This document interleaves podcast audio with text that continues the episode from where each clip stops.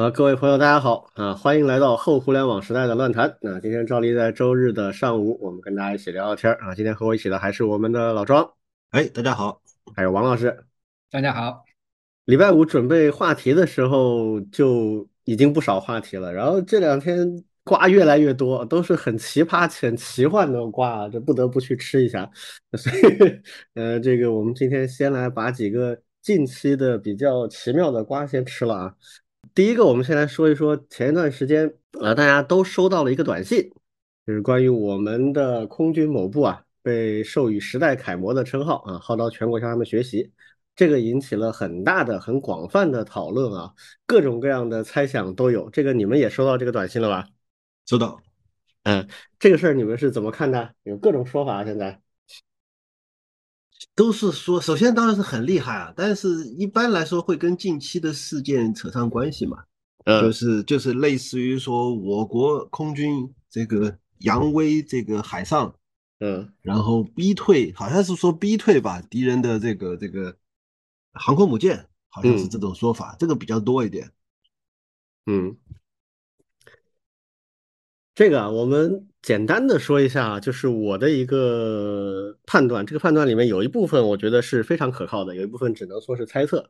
首先，这个时代楷模以及这种全国统发的公益短信，其实不是那么的罕见，之前没有人提罢了。大家有兴趣可以翻开自己手机啊，去看一看你以前收到的。当然，有些可能因为这种大家不注意啊，甚至都已经删掉了。其实这种公益短信非常常见，比如我有两部手机，一部是联通的，一部是移动的。联通的呢，就是用它的主号啊幺零幺八幺零幺零这几个号去发的，而且它会明确的标记出来，前面会写啊公益短信。这公益短信发的很频繁，基本上一个月一两条是有的，很多内容都会放在里面。比如有一些是一些特定的一些纪念日，比如五月二十一号啊，今天是第三十三次全国助残日啊，完善残疾人社会保障制度等等等等。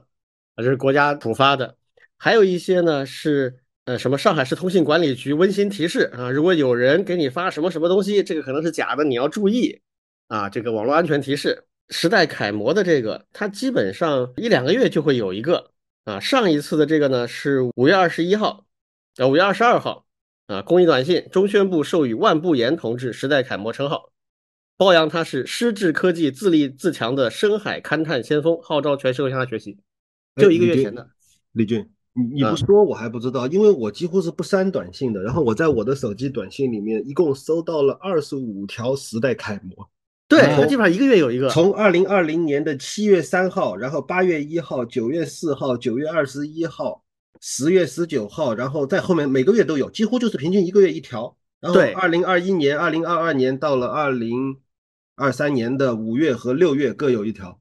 确实非常多，确实非常多。这个是中宣部的一个立牌的工作，嗯啊，他就定期会做，那一年就有十个以上。不同的运营商不太一样，比如说移动的，他就用了一个专门的号来发，但是呢，他不会专门标注公益短信，但实际上你会发现，它跟其他运营商发的是同步的，这就是全国普发的。比如移动在我们上海，它就是用幺零八六零二幺，它就是幺零八六，然后后面它你的那个区号，所以各地的这个。不同的运营商的手机，它可能收的这个号会不一样，但是内容基本上一样。就这一类的公益短信以及这个时代楷模都不是那么罕见的，这个跟很多人在网上说的不一样啊，这个大家要注意去识别，这个是很确凿的啊，这就就没什么疑义的。好，然后呢，还有一个很常见的误判，就有人说啊，这个是呃很高的荣誉啊，比什么一等功还高，这是完全瞎扯，因为这个不是军功，它是中宣部搞的。我们国家的军功啊是非常确定的，它是中央军委颁发的，特等功、一等功、二等功、三等功，现在没有特等功啊，现在这个非战士不可能有特等功。那么一等功、二等功、三等功其实都是各级上报，然后最后中央军委批准才能发的。那个基本上是具体任务完成的出色，有立功表现，那么这个才会有。那这个时代楷模是完全不同性质的，它就是表彰一些优秀的不同行业优秀的个人或群体，号召大家学习。所以这个事儿，我觉得就没有必要把它说的那么的大，而且当然很多自媒体无非就是夸大，然后去圈流量嘛，这个套路大家都知道。好，这些以外，这个团队牛不牛逼？那肯定是牛逼的，这点是不用想的啊。他们是轰六 K 的机组，轰六 K 是一个五十年代的机型，然后逐步的迭代改进。当然，现在已经除了那壳子里边都换的差不多了，跟以前完全不一样了。但毕竟还是受限于很多当时的技术条件，啊，其实是一个相对受制约比较多的一个装备。那把这个装备能玩出花来啊，这个团队是最早装备这个飞机啊，最早进行实训，然后最早进行实战任务的，就是这个团队啊。那他肯定摸索了很多新的战法，自己有很多创新在里面。然后我们国家的部队的这些新装备啊，都是有这个惯例的，就是你最先装备的，你就要负责写手册啊，给其他的部队去用去参考。那他们肯定干了很多这种事情。所以从这个角度来讲呢，一个时代楷模是绝对配的啊，这个没有问题，也确实是非常了不起的。但应该不是说啊，某一次怎么飞到南海去逼退了一个敌方军舰，这种事他们肯定干过。啊，但不会因为某一次这样的事件给他们这么一个奖励，而这个奖励也是一般来讲都是提前准备好的啊，不可能说呃十八九号完成了一个这个任务，然后二十二十一号就给全国去推一个短信表彰啊，这个不是我们国家做事的风格。之前我们在西南边境跟某国有冲突，那个事儿隔了一年才正式公布给予嘉奖。就我们做事情相对来讲呢是比较谨慎的啊，就不是那种很咋咋呼呼的那种风格，所所以这个事儿呢，大家就正确解读啊，也没什么，是一个好事情。但确实，我觉得各种媒体上很多说法是太过分了啊。好，这是一个瓜，我们简单的说一下我们的这个判断。啊，第二个是我们上次聊过的这个 Reddit 的事情，有一些新的想法给大家做一些分享啊。呃，首先这个事儿现在仍然在愈演愈烈。我们上次已经介绍这个事情的来龙去脉，就在上一期。现在呢，社区和平台方仍然在尖锐的对立。那社区在搞各种各样的花样啊。之前是 blackout，就大家都不说话。然后这个 blackout 期过了之后呢，继续搞，怎么搞呢？大家都统一发一个固定图片，比如那个著名的梗图啊，那个 John Olive 的一些照片，或者他的变形的一些图片。或者更离谱的，有一些频道啊，在玩的一个花样就是发小黄图。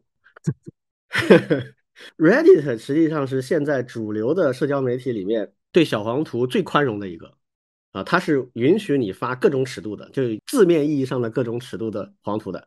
但是呢，它有一些管理要求，比如说你某个帖子发了小黄图，你要打一个标记叫 NSFW，就是 Not Suitable for Work。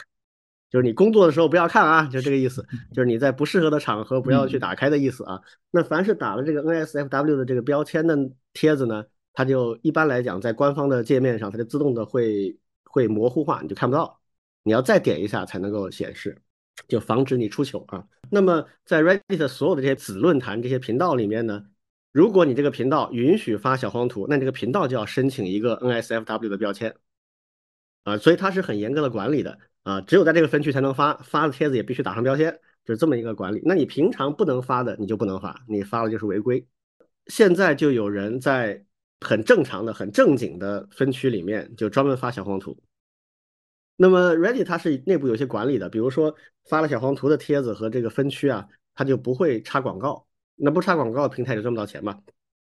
所以这种行为也是在干扰平台的正常的生态逻辑的。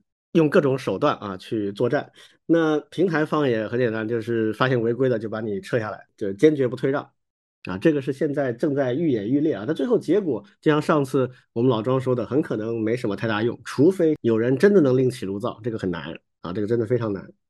但是我今天想补充的是什么呢？其实是另外一件事情，因为这件事情的起源就是上一期节目我们介绍的，其实是一个 iOS 上的 Reddit 第三方的客户端啊，叫 Apollo。嗯这个客户端很受欢迎，啊，然后呢，他就出来说，Reddit 新的策略可能要我一年要交一两千万的这个 API 调用费，然后大家就哗然，然后就掀起了整个事情。但是最近有一个说法开始出现啊，这个说法是什么呢？最早是 Reddit 官方说的，后来也有人提起，但很少。是个什么说法呢？就是说，哎，Apollo 这个软件啊做的不好，它对 API 的使用严重超量，就是你不需要的。你很可能只用十分之一的 API 调用就能完成类似的事情，但是你用的太多了，这程序写的不好啊。这个话当然现在没人信啊，大家都说哎平台在这胡扯啊什么什么的，就根本嗤之以鼻。但是我要说的是，我其实觉得这个说法是有一定可能性是真的啊。为什么哈？因为 Apollo 的这个 App 呢，我是一直我很早就关注它。它最早还没有这么出名的时候，只是因为它有几个很有特色的功能，比如说轻轻的左滑就可以把这个贴子收藏起来，就它有很多手势操作。然后它当时推出有一个真的叫做 True Black 的一个背景，就是真的黑的，就是尤其在 LED 的屏幕上，真的黑就是真的省电啊，就是它真的就没有任何亮点，看着很舒服，在晚上尤其是等等吧，就有几个小功能，我就关注它了，然后我就一直关注这个软件，一直用啊，也比较舒服，我也就一直看着它，呃，有各种 bug，然后自己把它修掉，整个过程，然后这个作者也很乐于跟。用户交流，经常在 Reddit 上自己的那个分区里发一些他，哎，我最近发现一个 bug，我怎么去改它，等等等这样的一些说法。这个过程积累下来，给了我一个很强的印象，就是这个作者不是一个优秀程序员啊，他很看重、很追求用户的体验，但是他在解决一些问题的时候的思路或者使用的一些方法，我就觉得是有问题的，就是不是一个专业的、很优秀的程序员会去用的方法啊，他会用一些蛮力或者用一些很。很 dirty hack 的方式去解决一些问题，而明显会有更好的、呃更少隐患的一些解决方案。就这个人给我的感觉就是，他本身不是科班出身的程序员，自学成才的，啊，就他很明显有些东西是会有些问题的。所以他为了体验好，比如加载快啦，啊，比如这个点击之后反应快等等这样的一些东西啊，他真的有可能会滥用这个 API 的，这个可能性是存在的。我不能说一定有啊，但是凭我对他的这个了解，这个 app 经常会。反复的出同一个错误，然后至今有些问题都没修好。比如说第三方的一些图片，在别的客户端上面是能够正确加载的，它这边就会出错。就它里面会有很多 dirty 的 code 啊，这个是一定会有的。所以这个事并不完全是不可能，真的是有可能的。好，但这个事儿呢，现在变得不重要了，因为他现在不可能承认这件事情，就算他自己心里有数，因为这个已经变成一个社区大作战了啊！而且退一万步讲。就算他真的能改进自己的 App，只用十分之一的 API 调用量，那大家设想一下，从一两千万掉到一两百万，那这作者还是没法接受，因为他一年收入就差不多一两百万。我本来是一年净赚一两百万，现在变成小赚或者小亏或者打平，我怎么受得了？我肯定受不了啊！所以这个并不影响整个事情的性质，但是我只是说，这个网络的现实就是这样啊，一件事情真的假的啊，它是不是真的成立存在？有的时候就不那么重要啊，但是确实我个人的判断，我觉得这可能性是存在的。不说一比十吧，那很可能优化优化省个几分之一是完全有可能的。这个是我的一个新的发现或者新的一个想法，跟大家分享一下。就觉得是成品经理啊，硬转行做程序员的感觉。嗯，这基本上就是这样。他是自己用 Reddit 官方客户端用的不爽。嗯。然后就开始学 iOS 的编程，然后自己做，就这么来的。其实也挺了不起的，是很了不起的。那这个这个是没得说，我只是说这种说法本身被大家立刻嗤之以鼻，但其实不一定是那么简单的事情。嗯，那社区里有人做开源的版本吗？Reddit 的客户端有啊有啊，我现在用的安卓上的一个客户端就是开源的。那行，那就不用担心了。我觉得这个事情还是我之前的判断会过去的。其实我刚才说这个推断啊，有一个很简单的验证方法，嗯，就是七月一号之后，大家看，如果所有的客户端都消失了，嗯，那么就说明这个确实是有问题啊。但如果大家发现 Apollo 消失了，这肯定会消失的，它做不下去了。但是其他有一些客户端还在继续运作的话，那就说明这个定价虽然高啊，虽然不合理，但没有那么离谱，嗯，这大家可以到时候去观察啊，我也会跟大家报告的，嗯。比如我现在安卓上用的这个，这个客户端就一直没说任何话，这就说明写的好的话，即使在这个定价下也能活下来，但肯定不爽嘛，啊，这是另外一回事了。嗯，好，呃，第三个我们来说一说两大富豪要约架的事情啊。嗯，呃，埃隆·马斯克跟扎克伯格这个事儿你们是怎么看？挺有意思，这个越来越玄幻了。我们今天吃的瓜是，嗯。我先跟大家说一说这个事儿的来龙去脉啊，就是其实这两个人一直就不和啊，啊，这个是行业里面都知道的。好早以前，应该是一六一七年吧，甚至更早一点点，埃隆·马斯克就把他自己管的几家公司啊，包括 Tesla 这几个，在 Facebook 上的专业都关掉了。啊，起源就是当年很著名的剑桥分析事件。这大家可以去网上查一下，有一个叫剑桥分析的一个公司，啊，这个公司呢，这个我知道，这你知道哈？嗯，这公司呢是我们川普啊董王的一个很重要的幕僚，他开的一家公司。这家公司是干什么呢？就是分析社交数据，然后从里面找到对选举有帮助的信息啊，通过大数据分析，然后来指导和影响选举结果。啊，这个人叫班农啊，非常有名的一个保守派的精神领袖啊，极度反中的啊。他做这个事情是非常创新的一件事情。之前大家都知道大数据很厉害，但是把它，呃，大数据很厉害，并且对舆论有很大的影响，但是把这个事情直接的、赤裸裸的用在总统大选这样的事情上面，他是始作俑者啊。当然，也有人说他是受到我们台湾的。某位政治人物的启发啊，这个是另外一个故事了，以后有有机会再说啊。总之，这个剑桥分析这个事情后来被爆出来之后呢，这个公司就被干掉了啊。但这个事情呢，你是挡不住的。所以在一六年以后，所有的美国选举都大范围的采用了类似的技术啊。这个事情爆出来之后呢，那行业里面就有截然不同的态度。有些人认为这个没办法啊，这个就是时代的趋势；但有些人认为这个是有问题、不对的。那么，Elon Musk 就是后者。他就认为 Facebook 对这个事情是有不仅是不作为，而且是有间接的鼓励的效果的，所以他就把这都撤掉了。然后他也发了一些推去批评这个事情啊，有的是比较直白，有的比较隐晦的。那当然小扎也不客气了，他经常他们会打一些嘴炮，这个是一直以来都有，最近也有，所以他们两个就不是很对路啊，这个是确定的。然后最近在打嘴炮的过程当中，，Elon Musk 直接就说：“要不我们打一架吧？” 行吧，呃，然后小扎就说：“你告诉我地方啊。”那这个事儿出来之后呢，其实大部分的美国人是没当回事的，觉得这这就嘴炮嘛，对吧？嗯嗯。结果后面有一个很重要的人出来，这个推波助澜，对这个事情起到了很大作用啊。这个人是美国的 UFC 的老板，UFC 就是叫 Ultimate Fighting Championship，就是一个公司，专门办无差别格斗比赛的一个公司。嗯啊，那这个公司的老板出来说说，哎，这事儿可能是认真的哈。说为什么呢？因为他们在推特上面来回了之后，那小扎就找我了。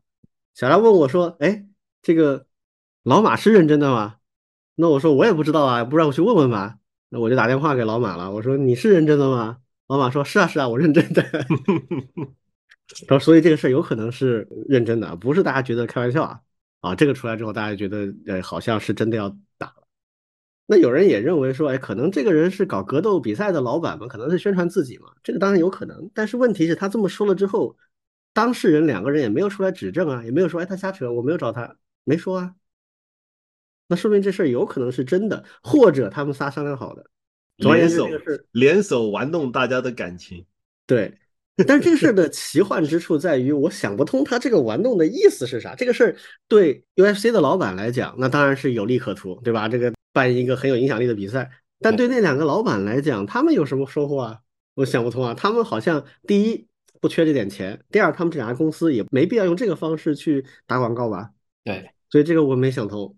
那个谁的老妈不是还跳出来阻止吗？对我还在迷惑的时候，结果这事儿就黄了。就马斯克的老妈出来发推了，说你们不要神经病了啊，不不打了，不打了，不许打，不许打。家长出来了。对，马斯克的老妈也是个网红啊，七十多岁老太太，很精神，搞这个美容和旅游方面的一个内容的网红。前段时间还到中国来转了一圈的，看上去真不像七十多岁的。然后他就出来说，这这不许搞了啊，这这个不能这么玩。然后后面还发一个推说，我们要不玩个文明的吧？你们俩坐那儿，一人向对方提三个问题。答完问题，大家打分儿，太像那种 那种管理孩子的家长了，太像了。嗯，就马斯克，虽然你是世界首富，虽然你五十多岁了，你还是我儿子啊，挺好。然后后面马老板就接坡下驴了，也不提这事儿了，我估计就黄了。所以这个就搞不清楚，就是真的是准备打，然后被老妈拦了吗？还是就是一个行为艺术，大家去表演一番，就是搞不清楚了。呃，这个事儿就特别像昨天俄罗斯发生的事情啊。呃，昨天这个一大早起来和今天上午一大早起来都是给大家吃大瓜啊。这个你们怎么看？俄俄国人的这套？我本身我看不懂，但是我在网上看到很多周边言论，嗯，有很多人非常之兴奋，嗯，特别是支持乌克兰的人特别兴奋，觉得完了，这下昨天狂欢分裂分裂成三半了，这个，然后发现各方都在参战嘛，然后就说，哎呀，咱们中国要不要出去挖一勺？嗯，特别是著名的安替，对吧？对对，我看到了，嗯，安替非常的也非常的兴奋，对他觉得咱们中国应该在这当中谋取我们的利益。嗯，这个反正周边言论看的很有意思。对，看这些吃瓜群众的表现，比看当事人还好玩。对，王老师，你们圈子里有人讨论这个吗？我我在圈子里面最看的最多的就是大家又在见证历史，很多都发这个。嗯嗯，对，然后呢，过了一天，哎，马上又有各种各样的一些反转的一些消息，哎，怎么就没了？怎么就大家就都不说话了？对的。嗯，大家觉得结束的太早，好像。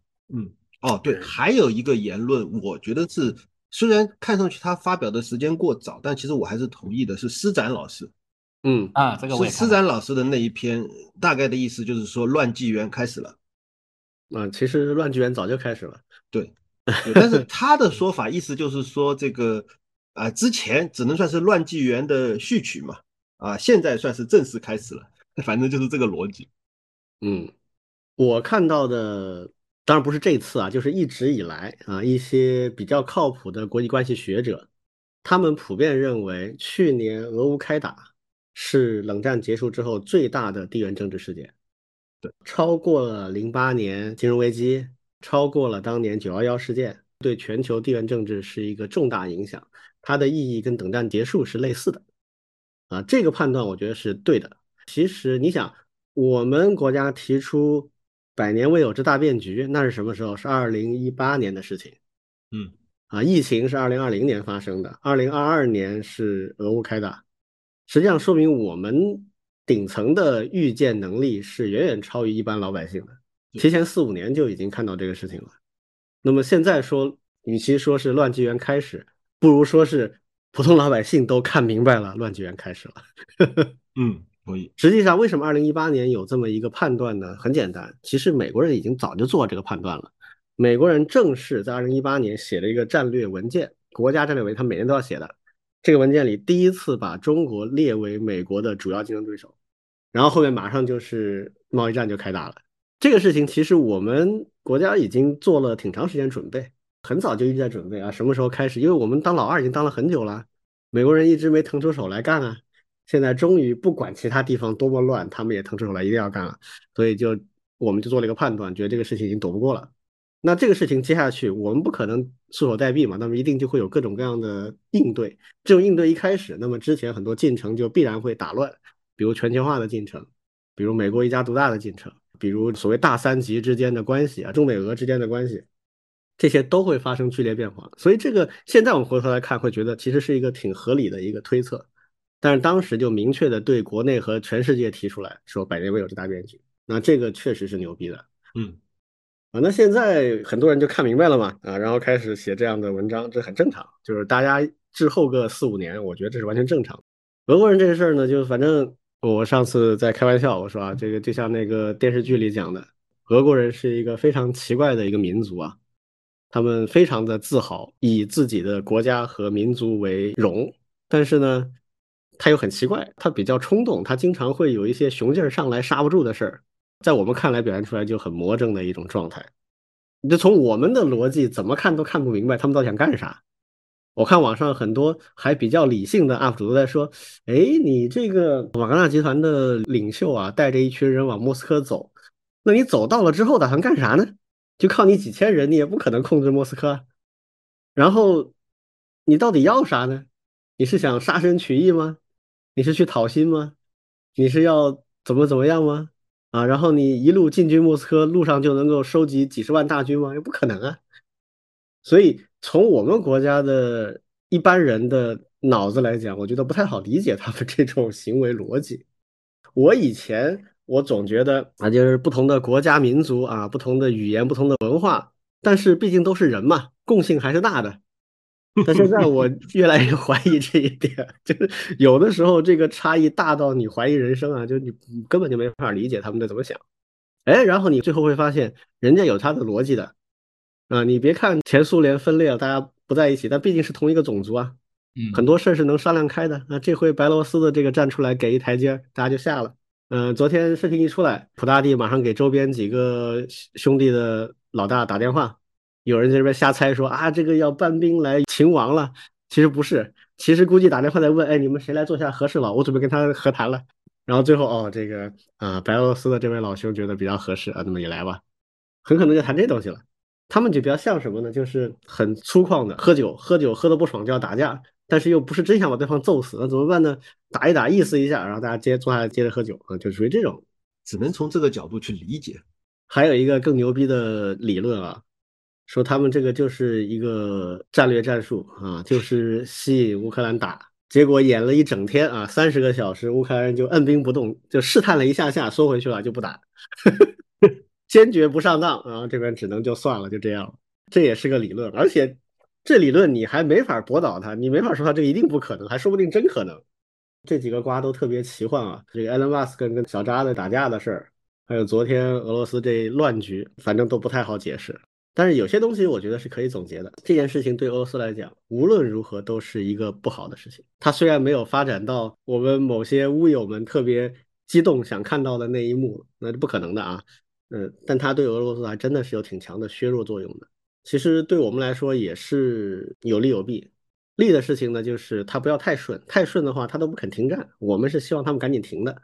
那这折腾一下之后呢，可能俄罗斯和乌克兰停战的意愿都会更强一些。啊，这是有利的部分，不利的部分呢，就是我们现在跟我们处的挺好的啊，俄罗斯的政府的这帮人，他们的影响力毫无疑问会被削弱一些，啊，会不会导致俄罗斯内部的乱局呢？这个不好说，它乱起来对谁都不好，太可怕了啊！一个巨大的核武库的国家内部发生动乱，那这个真的是全世界都受不了，所以这个还得再看啊。好，我们快速的吃了四个瓜啊，一个比一个奇葩，不是我们节目的重点，所以也不多说了啊，只是 热点嘛。然后有一些我们自己比较特别的角度，也跟大家分享一下，仅此而已啊。下面我们来说说另外一个事儿啊，现在正好是大学的毕业季啊，毕业学生就业也是一个大家都很担心的问题。那么现在学生的状态到底怎么样啊？想请我们王老师来给我们介绍一下。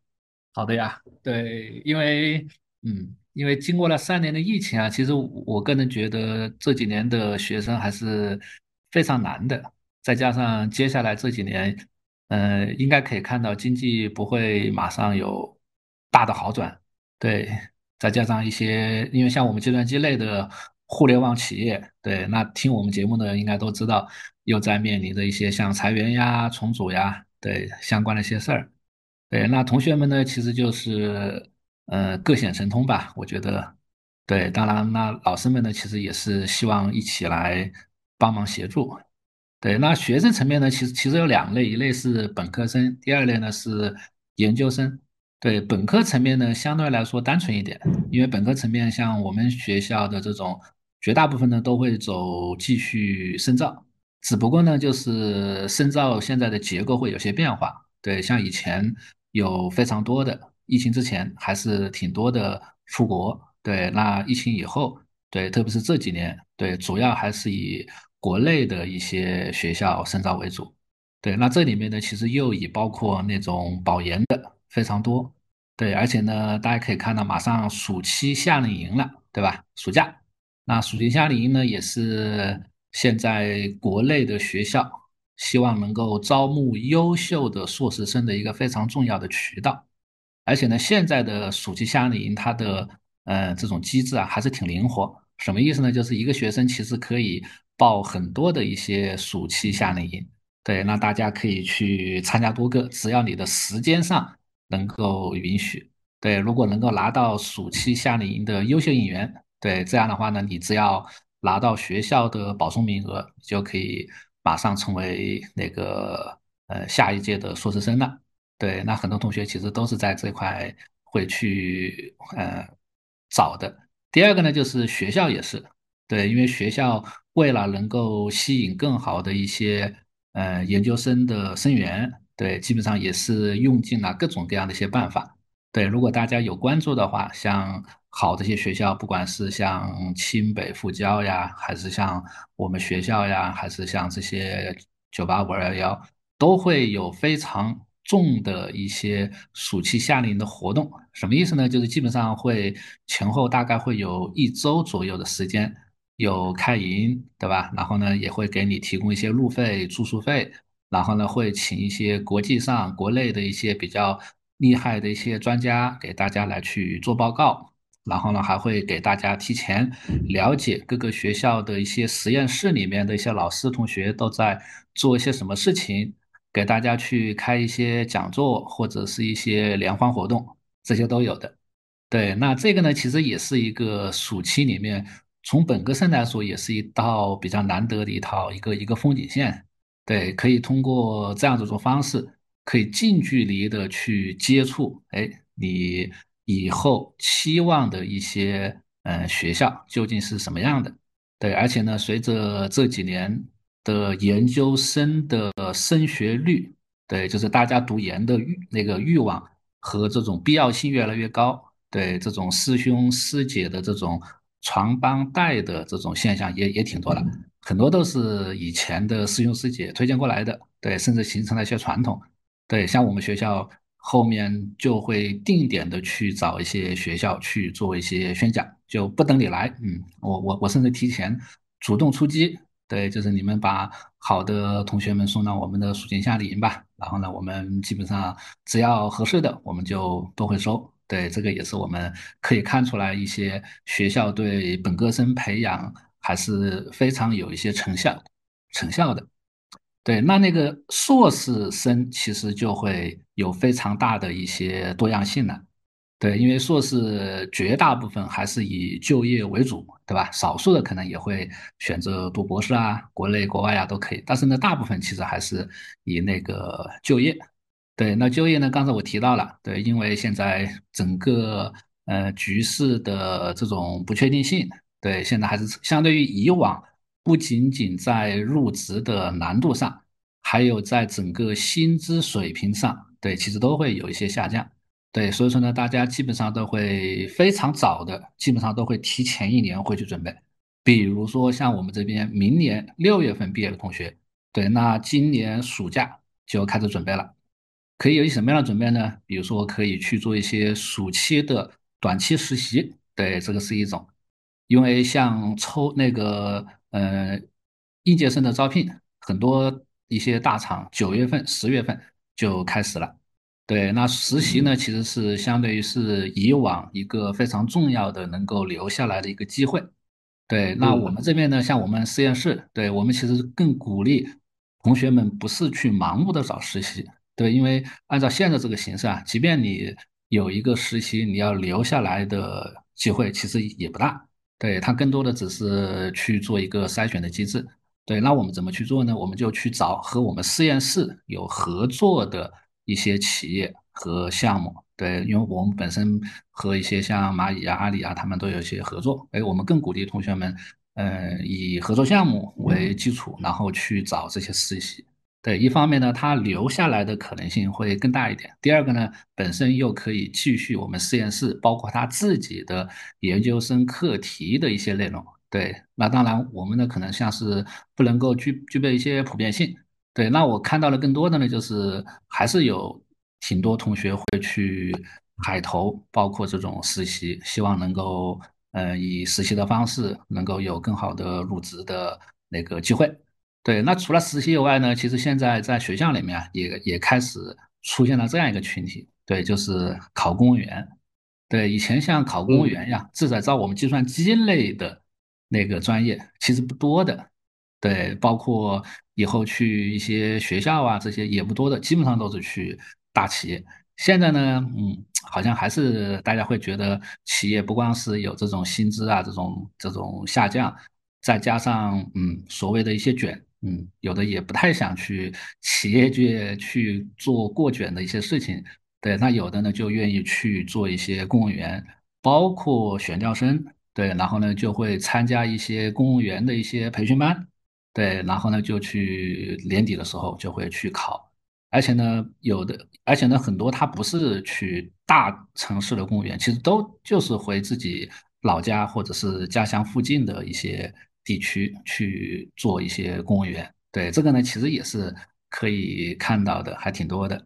对，反正呢，就是这个疫情前后，我感觉这种同学们的就业还是有挺大变化的。而且呢，还有一个就是我刚才所提到的深造，对，就是现在还是可以明显的看到出来，就是现在同学们读博士的意愿其实比以前要更高了。对，一方面也是我们像计算机信息类的这种，呃，知识更新特别快。对，那你有博士，你以后的职业出路，你像去高校啊、去企业啊、去政界啊，其实都有相应的一些机会。对，第二个呢，其实就是，嗯，如果确实你还是对科学研究有一定兴趣的话，对我觉得像博士现在的呃待遇和学校提供他的一些支持和鼓励，再加上现在那个越来越多的一些国外的专家都回来在高校里面去任教，这种。呃，教职水平的提高，对我觉得对于这一类愿意读书的也还是挺好的，至少比我们那会儿要好的太多。而且现在国内的这种像在顶级学术会议啊、期刊上发表论文呀、一些成果呀，其实还是挺多了。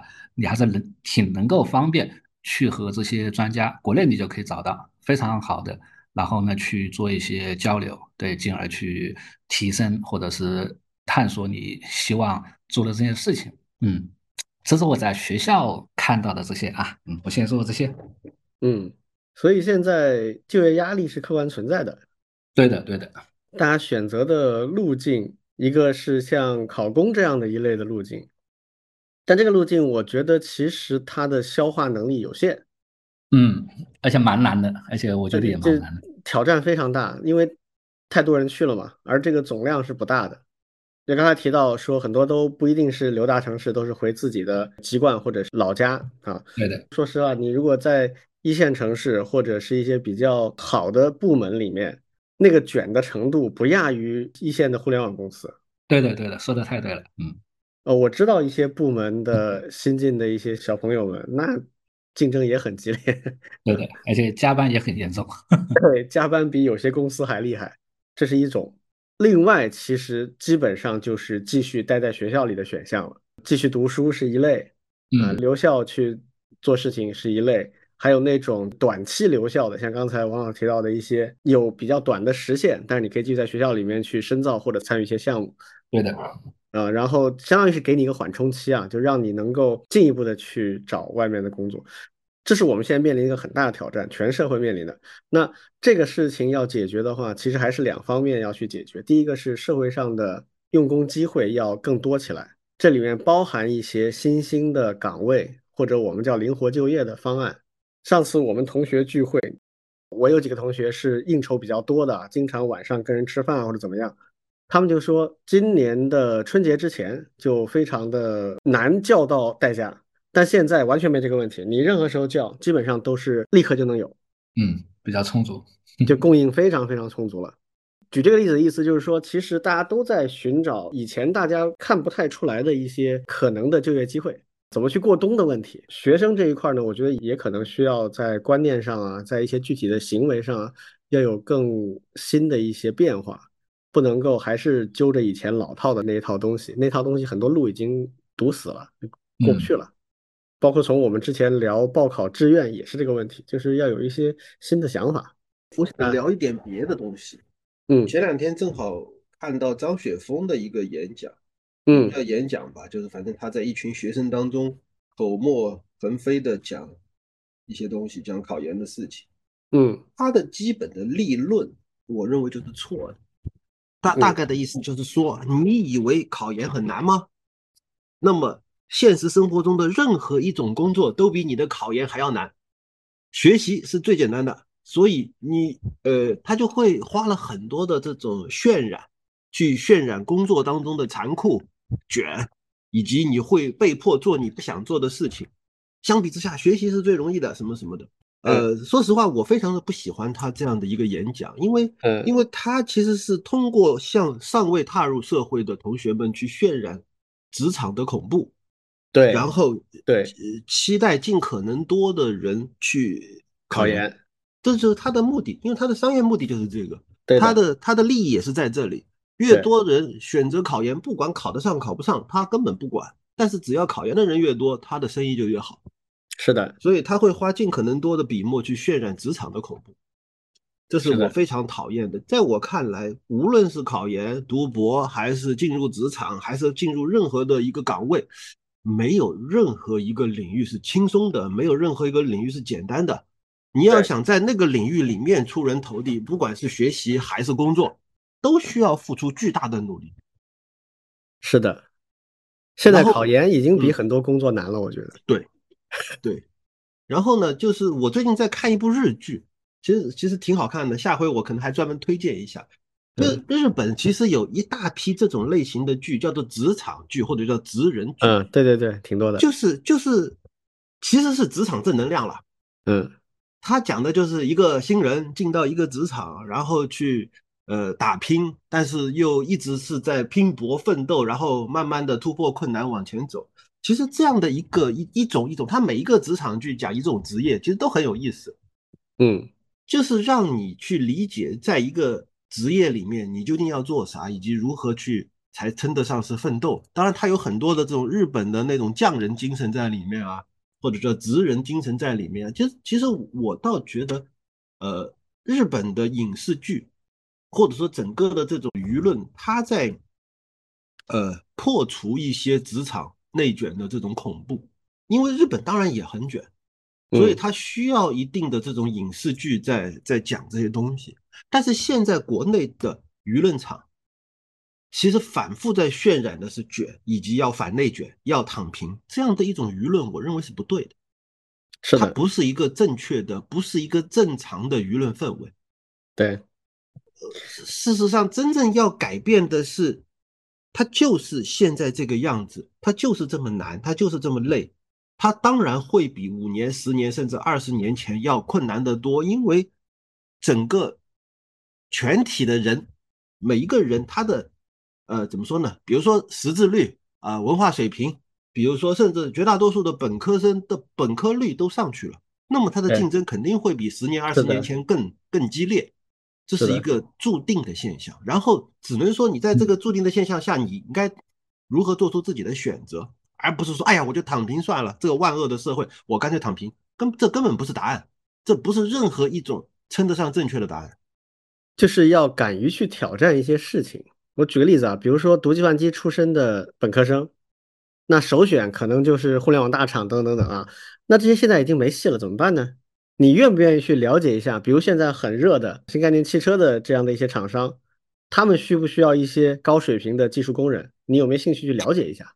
然后还有一些比较新型的一些项目，它虽然可能不是完全计算机专业，但它需要计算机人才，你有没有兴趣去了解一下这种需求？还是说几个主要的互联网厂、软件厂商的招聘会，你去听了一下，觉得你都没戏，然后就放弃了？所以现在就是这么一个状态。就是要开新路，嗯，每个行业都有竞争的，这就像刚才老庄说的，总要去试一试的。你试过之后才知道它到底有多难，或者其实没那么难。我以前很喜欢跟我们公司里面新进的小伙伴，尤其那些比较年轻的，我跟他们讲，我说你们的本钱就是年轻，你就需要花三五年时间去摸，去亲身体会一下，然后你再静下心来做中长期规划。在此之前，你听那些名嘴说的那些什么，其实不仅没帮助，可能还会误导你。你带着一个开放的心态去摸一摸、试一试，跟着自己的想法、跟着自己的内心的喜好走，然后说不定能发现一些东西。不要太功利，太功利的话，你看到的好事儿别人都看到了，哪有那么容易啊？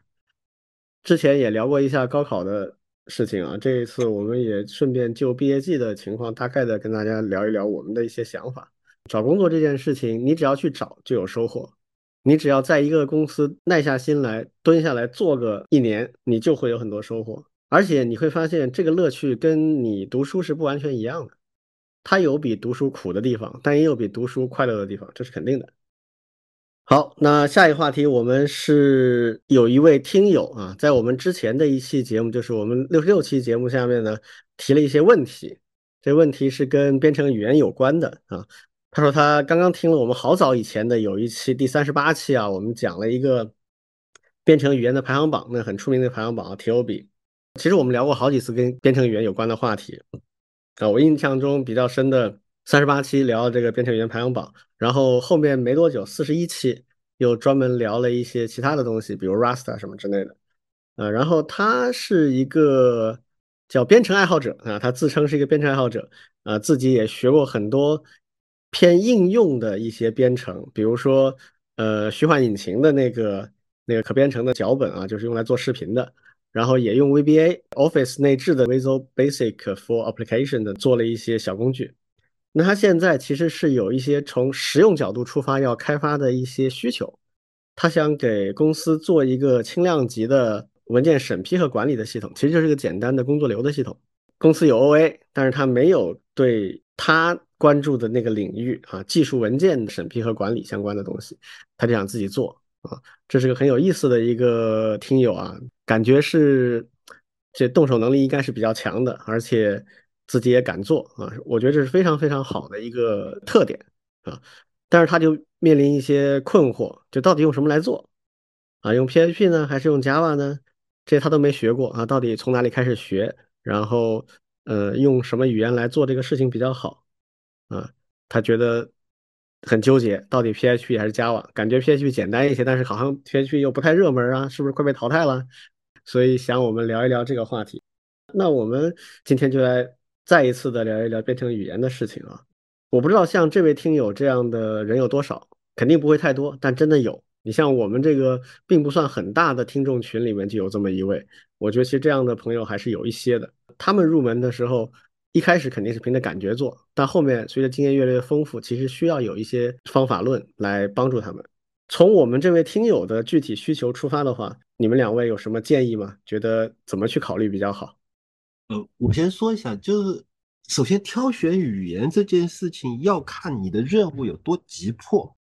就是越是急迫，那么你越是要贴近你的最终目标来做选择。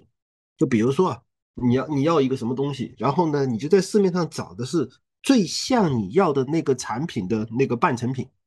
比如说某个开源的软件，甚至是某个开源的框架。你看我往回退啊，首先是开源的软件最好，你直接拿过来稍微改改就能用。如果找不到，那么可能去找某种呃，比如说工作流引擎或者是某种框架。再往后退才是编程语言的选择，嗯嗯，这是一层层退的，就是说你你实在不行了，你才去选择某种特定的语言自己从头写。但是一般来说的话呢，首先是选的是半成品，最好是接近完成百分之八十的，你稍微改改就有的，这是最快。这是第一种，就是目标导向很明确，然后你要快速完成的。但是如果不着急，那就可以慢慢玩嘛。对吧？你你首先是挑这个热门程度，当然也是一种，对吧？它的技术挑战性，就就这个东西是不是够好玩，或者说是不是够难，甚至是这种语言是不是够新，都可以作为你的某种选择依据。就你就其实是一种，呃，怎么说呢？摸索，在你不着急的时候，你就东摸摸西摸摸，这里玩玩那里玩玩都可以，直到直到你觉得不能再玩了，我要出东西了，那你再停下来。挑一个比较顺手的开始往下做，这是这是急迫程度不同导致的选择的模型。我我先说这一点啊，也听听其他人。嗯，我补充一下刚才老庄说的这个，就他说的这个东玩玩西玩玩，其实不是真的玩啊，就是你其实还是在摸一些东西，只是没有那么的功利性。对对，你为了完成这个目标，其实还是围绕这个目标去做的，只不过就是这个时候因为时间压力不大嘛，你可以更多的满足自己的好奇心和兴趣。这个过程，我个人的体会啊，对于编程来讲还挺重要的。就是世界上任何事情最好都能玩出点乐趣。对，啊，如果全都是功利性的，全都是目标导向的，那有时候就很无聊啊。所以为什么公司里面做开发的小伙伴们，他们经常喜欢用新技术，就是这个原因，就是他一件事情做的太多了之后就比较无趣。嗯，所以这个时候轮轮岗。啊，换换位置，甚至有计划的采用一些新技术，其实也是技术管理的一部分。虽然它会增加管理难度，但是它对于团队长期的发展是有帮助的。好，王老师，你说，对，因为这个特别能够联想起我我自己当时做类似的事情的一个一个决策过程，和现在其实变化挺大的。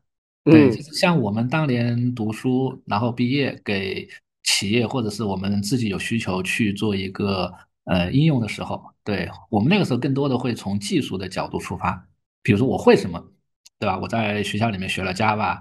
在学校里面学了 PHP 类似的，对，那我自然会用我比较熟悉的一些语言去做这些事情。对，今天其实不太一样了。对，就是刚才我觉得庄老师说的挺那个挺有启发的，就是我们现在更多的不是首选用技术语言去做，更多的去看有哪些已有的轮子。对，基于一些，因为现在随着那个数字化还有开源的极大发展，我们已经有足够丰富的一些模块。组件框架去做我们想做的一些事情，对我觉得现在已经很多了。然后呢，可以就像老庄刚才所提到的，你可以先去探索，再结合自己的一些兴趣。第二个呢，就是那这件事情是和你后续开发交付的一些类型也是有关的。什么意思呢？就是如果你你是一个给第三方你的一个项目，你交付了以后，可能你不再管了，对，这是一种模式。第二个呢，就是如果这个事情做好以后，你需要长期去维护、去更新，这个又不一样。对，那这个呢，就是刚才李老师所提到的，那你最好就是能够和你自己的一些技术爱好和你的兴趣点有结合。对我个人也比较倾向于用一些新的技术，即便它可能不成熟，这样的话呢，我会有更大的动力长期去做这样的一些事情。对，如果是给一些第三方交付，那就用一个相对成熟的框架。对，比如说要去做一个内容管理系统啊，对吧？现在已经很多了。对，包括我们自己在学校里面去构建那个教育平台，像那个在线编程、在线嗯编程的那个自动评判，我们也会用一个相对成熟的一个一个一个一个框架去做这件事情。对，这样的话呢，我可以省很多的力气。同时，我们的同学也比较方便的进来去做一些实际的业务上的一些运营。对，那如果真的你要去对它去进进行一个修改的话，这个呢可能是一个更加重的事情，那可能得仔细去考虑。但是呢，如果是嗯新技术或者是发展一个新业务，对我我想包括我们包括我们的同学应该。还是挺希望用一些新的语言去这种尝试，对这种乐趣其实不亚于你把它对外提供服务的一个成就感，对，也是一个挺有挺有趣的一个过程。嗯，我经常讲的一个观点啊，就是现在写程序啊，它有一个很重要的步骤啊，就叫选型啊，就是你什么都要选一选。不像，就像刚才王老师说的，我也深有感触。就是我们最早学编程的时候，大部分东西都得自己从头开始动手写。你唯一能参考的是一些书。那时候没有互联网，互联网比较不发达的时候，互联网上的资源没有那么多。就不要说现在这种这么丰富、这么完善的开源的各种各样的可以用的东西，就像刚才老庄说的，从产品到框架到语言上的工具，那时候都没有。嗯，那很多东西你就是从头开始做。你就学一门语言啊，然后把这门语言学精了，可以拿来做任何事情，因为图灵等价嘛啊，所有的编程语言能做的事情，极限来看都是一样的。那那个时候选编程语言就变成比较重要的事情，但今天真的不是这样，今天做任何事情基本上都是从选型开始的。所谓选型，就是刚才老庄说的那个概念，找一个最合自己用的胚子，在这个胚子基础之上再去做你要的东西。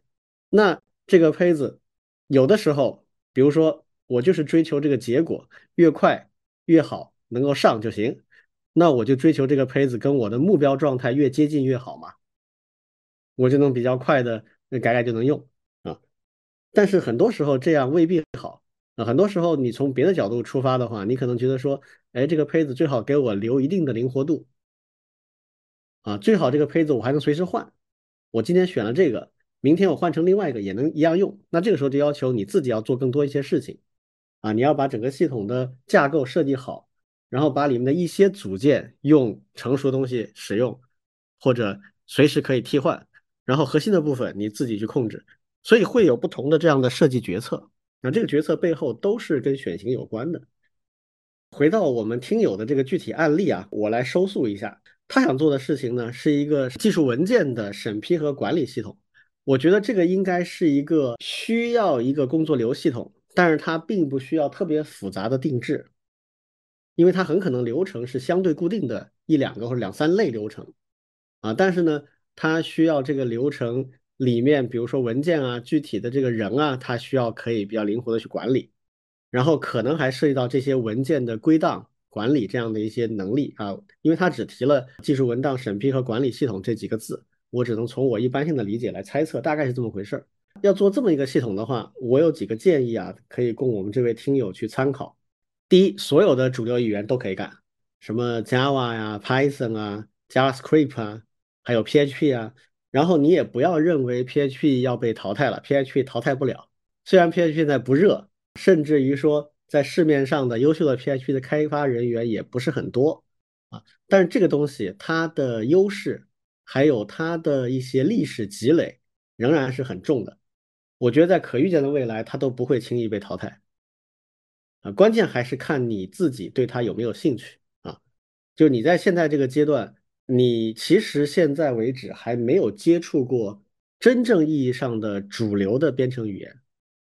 现在主流的编程语言就是我刚才说的这几个，再加上一个 C 语言啊。但是你要做网页相关的应用的话，那 C 就不是很适合。那么无非就是 Python、Java、JavaScript、PHP 都可以。有一些语言很新、很热门，在某些角度来看也非常优秀。比如说，我们等一下可能会交流一下的这个 Rust 语言，但这些语言呢，不适合作为第一或者第二门语言来学习掌握，它对人的要求会过高。比如说 Rust，它的一个核心概念是它的内存管理，它实际上是提供类似 C 的灵活性和性能。但是呢，又提供类似于垃圾回收那样的自动效应，它的目标是这样啊。但其实它做的怎么样，这个可以等一下我们可以讨论一下。但是就它这个特性，决定了你要对编程语言、对计算机原理有更深的理解，你才能理解它的一些语言特性，甚至才能用好它。呃，所以这种语言就非常不适合作为编程的第一或第二门语言。那什么适合编程的第一或第二门语言呢？我以前给学生上课的时候，我提过一个我的个人建议啊。我的个人建议是这样的：第一门语言选一个主流的、比较适合学习的语言。我个人认为最适合的是两种啊，Java 或者 Python，没有了，就这两个啊。当然有人会喜欢另外一些，比如老庄喜欢 Ruby，Ruby 其实跟 Python 有类似之处啊，它只是现在不太火。从学语言本身来讲，也没问题啊。但是就是主流语言就这些，然后如果你写的程序偏啊 native 的 application，那你可能需要学 C 啊 C 加加或者 Swift 这样的一些东西，这些都是主流的语言，没问题。你第一门就选这些语言去学，然后拿它们来做，这些语言基本上都是什么都能干。你像 Python 啊 Java 基本上什么都能干。然后第二门语言学什么呢？第二门语言学 JavaScript，嗯，行吧，也行。为什么呢？就是第一，JavaScript 用的非常非常广泛，几乎所有的程序员你多少都得会一点，否则你就会效率比较低。JavaScript 永远不白学，对，永远不白学，就是你一定学了会用得到的，而且用到的频率可能还不低，所以你迟早要学的，这是第一啊。第二呢，为什么第二个学呢？因为它的语言本身实在是有一些不讲究的地方，如果你第一个学它呢，你就会被带歪。如果你先通过比如 Python、Java 这样的一些语言建立了一个对程序和编程思维的一个好的这个基础的话，那么你再去学 JS 的话呢，不太会被它毒害。但它真的有用啊，所以它第二个学，这这就是我的个人的建议。在这两个语言之后再学什么啊，那就没所谓了。你这个时候已经基本上进入编程的自由王国了，你想学啥学啥，你想用啥你就学啥。所以回到我们刚才这位朋友啊。就是你可以考虑把庄老师的建议和我的建议结合起来，啊，就是去网上去搜一搜，有没有符合你的功能设计的就可用的应用软件开源的啊，或者是框架，你看看他们的样例是不是比较接近你想要的东西，然后在这些框架里面你搜集一批吧，至少五到十个这样的框架，然后再看里面哪个语言是你比较喜欢的，如果你。没有特别的想法的话，我建议你在 Python 和 Java 里面选，啊，就是这样。老张跟王老师有没有什么不同意见？想听听王老师的这个建议。我这边其实还有一个一个视角，就是从教学出发的一个视角，特别是在编程语言上的这种选择啊，对，其实也是可以给大家一个参考。对，就是现在我们不是在学校里面去上这些课，对各种各样的课，其实都会涉及到编程语言，对不对？比如说，嗯，程序语言设计，比如说算法，对你选什么样的语言去教授，对，其实里面也是一个，呃，挺有意思的一些现象。对，其实里面有几类，我把它分为，对，第一类呢就是专业课，对，就是计算机专业课的老师用它来上专业课。第二类呢，就是计算机的通识课；第三类呢，就是非计算机类的专业课，比如说数学要教编程，然后呢，物理要教编程，统计学要教编程。对，那我看到呢，其实这几个类别啊，他们在选一些编程语言的时候都不太一样。对，第一类呢，其实是最前沿的，对，就是计算机类，特别是一些呃，在有研究上做的比较好的一些教授。在上一些课程的时候，往往会选一些非常新的，甚至国外的一些教授，甚至都会自己去发明、提出一个编程语言用来做教学。对，那像我们学院的用的比较多的是什么呢？实际上是 C、C 加加这样的语言。对，他为什么要用这样的语言呢？对，因为我们学学院教的课里面有一类就是偏系统的课，比如说像那个深入理解计算机系统。还有操作系统，对，那他为了能够后续支持到这些专业课的开设，他在教程序员设计的时候，就会选择 C、C 加加这一类编程语言。这样的话呢，学生在学了以后，他后续再学这些偏系统课程的时候，他就有基础了。反倒是他不会专门去教我们现在比较流行的像 Python 呀、Java 呀这一类。对，对，第二类呢，就是像软件工程。对软件工程就有点不一样了。对软件工程呢，它有比较多的一些比较重的一些软件开发的一些课程。对，那我是知道的，很多的一些软件工程学院都会把类似 Java 这样一些语言作为一个非常重要的，甚至是必修课来去选。对，因为特别是像那我们读书那会，其实 Java 也是刚刚起步嘛，现在已经发展的成为一个非常成熟的，用来做一些企业级的信息系统还有软件的一些语言。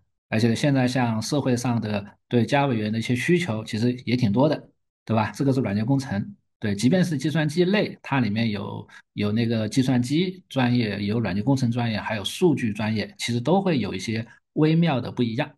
对，再说那个通识类课程，对，通识类课程呀，其实现在国内基本上是非常普遍的用 Python 去教。对，那一个很重要的原因是。Python 出来以后，因为它的入门的这种简洁性，以及它随后发展出来的这种编程语言的各种库的这种生态，对，使得大家可以用 Python 教所有的事情。什么叫做所有的事情呢？可以用 Python 去教那个程序员设计入门，可以用它去教 Python 对数据库的一些操作，可以用 Python 去教数据分析，可以用 Python 去教人工智能，还有算法。对，就是你一个语言呀，可以通吃所有的这些入门级别的东西。对，不是说往后的一些专业性的东西啊，就入门级的东西。对，让大家玩一玩，知道一下。哎，那这个呢，实际上是它非常好的。对，那还有一类就是非计算机类专业，但是呢，他们也需要比较专业的一些程序语言设计的时候，对这个呢，在数学类、物理学类还有生物学他们那边是比较多的。对，比如说像那个数学里面，对最常用的就是两个东西，一个叫做 MATLAB，里面有 MATLAB 本身的语言，还有一个呢就是 R，特别是统计学科里面非常重要的。对，而且呢，我现在其实还看到，包括国内呀，有一个非常有意思的趋势，对，就是现在不是也有这种呃软件受限，特别是像 MATLAB 对于很多工科学校都受限的这种情况吗？对，然后呢，国内其实在做一些呃开源替代的一些方案。对，那他们选择了个什么东西呢？他们选了一个东西叫做 Julia 的语言，大家应该听过。对，对，它是一个既比较简洁，但是呢又是面向高性能计算的一个编程语言。对，现在国内呢，我是知道有几家公司就是专门用那个 Julia 在做。一些像模拟呀、建模呀这些工业，他们实际上面向的是怎么去替代对的 MathCAD 的那套东西，对的数学 CAD 的那套东西，对对的对的，他甚至可以把那个 MATLAB 里面的语言解释成他那个 Julia 里面，然后去执行。对我我我我也对，其实就是这一次那个北京的开放原子的会上，对我就碰到一个，我还跟他们聊，你们当时为什么选 Julia 这个语言的？对，也是从它的开源生态以及它的性能所出发。对这个呢，其实是学校里面的一些一些一些变化。对，那因为我我也会去关注学校的这一块编程语言的一些选择嘛。嗯，我觉得也是一个好的视角，可以给大家分享一下。这一类我通称为叫科研的语言。嗯，什么 R 啊，那几种 MathCAD，比如 MATLAB 啊，Mathematica，还有一个 Maple 啊，这几个都是所谓的数学 CAD 嘛。那这一套软件。其实国外也有一些人专门在研究怎么替代的。目前的主流方向就是三个，R 是一个，这个 Julia 是一个，还有一波人在用 Python 做这个事情。呃，Python 可能大家遇到的问题就是认为它的性能不是特别好。我们之前还讨论过，有一个大佬从 Apple 出来之后做了个新的语言，要做一个性能更好的 Python，大家有印象吗？那个对的，语言那个语言其实它后面面向的也是高性能计算和 AI 嘛。其实这个领域还有挺多人在做的。从教学本身的角度出发的话，我们可以回忆一下啊，就是我们当年其实教学语言是两个，Basic 和 Pascal。我们那个年代基本上大学里面学的教学语言无非就是这两种，C 语言就比较少。然后后面有一段时间，大学里面的教学语言突然换成了 C 语言，这个是我一直不能理解的一件事情。就 C 语言其实是非常非常不适合做教学语言的。嗯。只有一个例外，就是如果你的这门课是教计算机系统，那你就用 C 语言，甚至你都不用专门教 C 语言，你就在教计算机系统的过程当中，顺便就把 C 语言教了。全世界最好的计算机系统的教材叫 CSAPP，Computer System as a Programmer's Perspective，卡内基梅隆的这个教材，这个教材里它就是讲计算机系统，然后里面用到的所有的程序就是用 C 语言做的，而且不是 C 加加，就是 ASI 的 C 语言，这个是非常合适的，就是你。理解 C 语言跟理解计算机系统是同一个过程。如果我们要教计算机系统的话，那么我们就用 C 语言，这个没有问题。除此以外，其他的环节，比如说教计算机的编程思想、教算法、教数据结构等等这些东西，都不是很适合用 C 来做。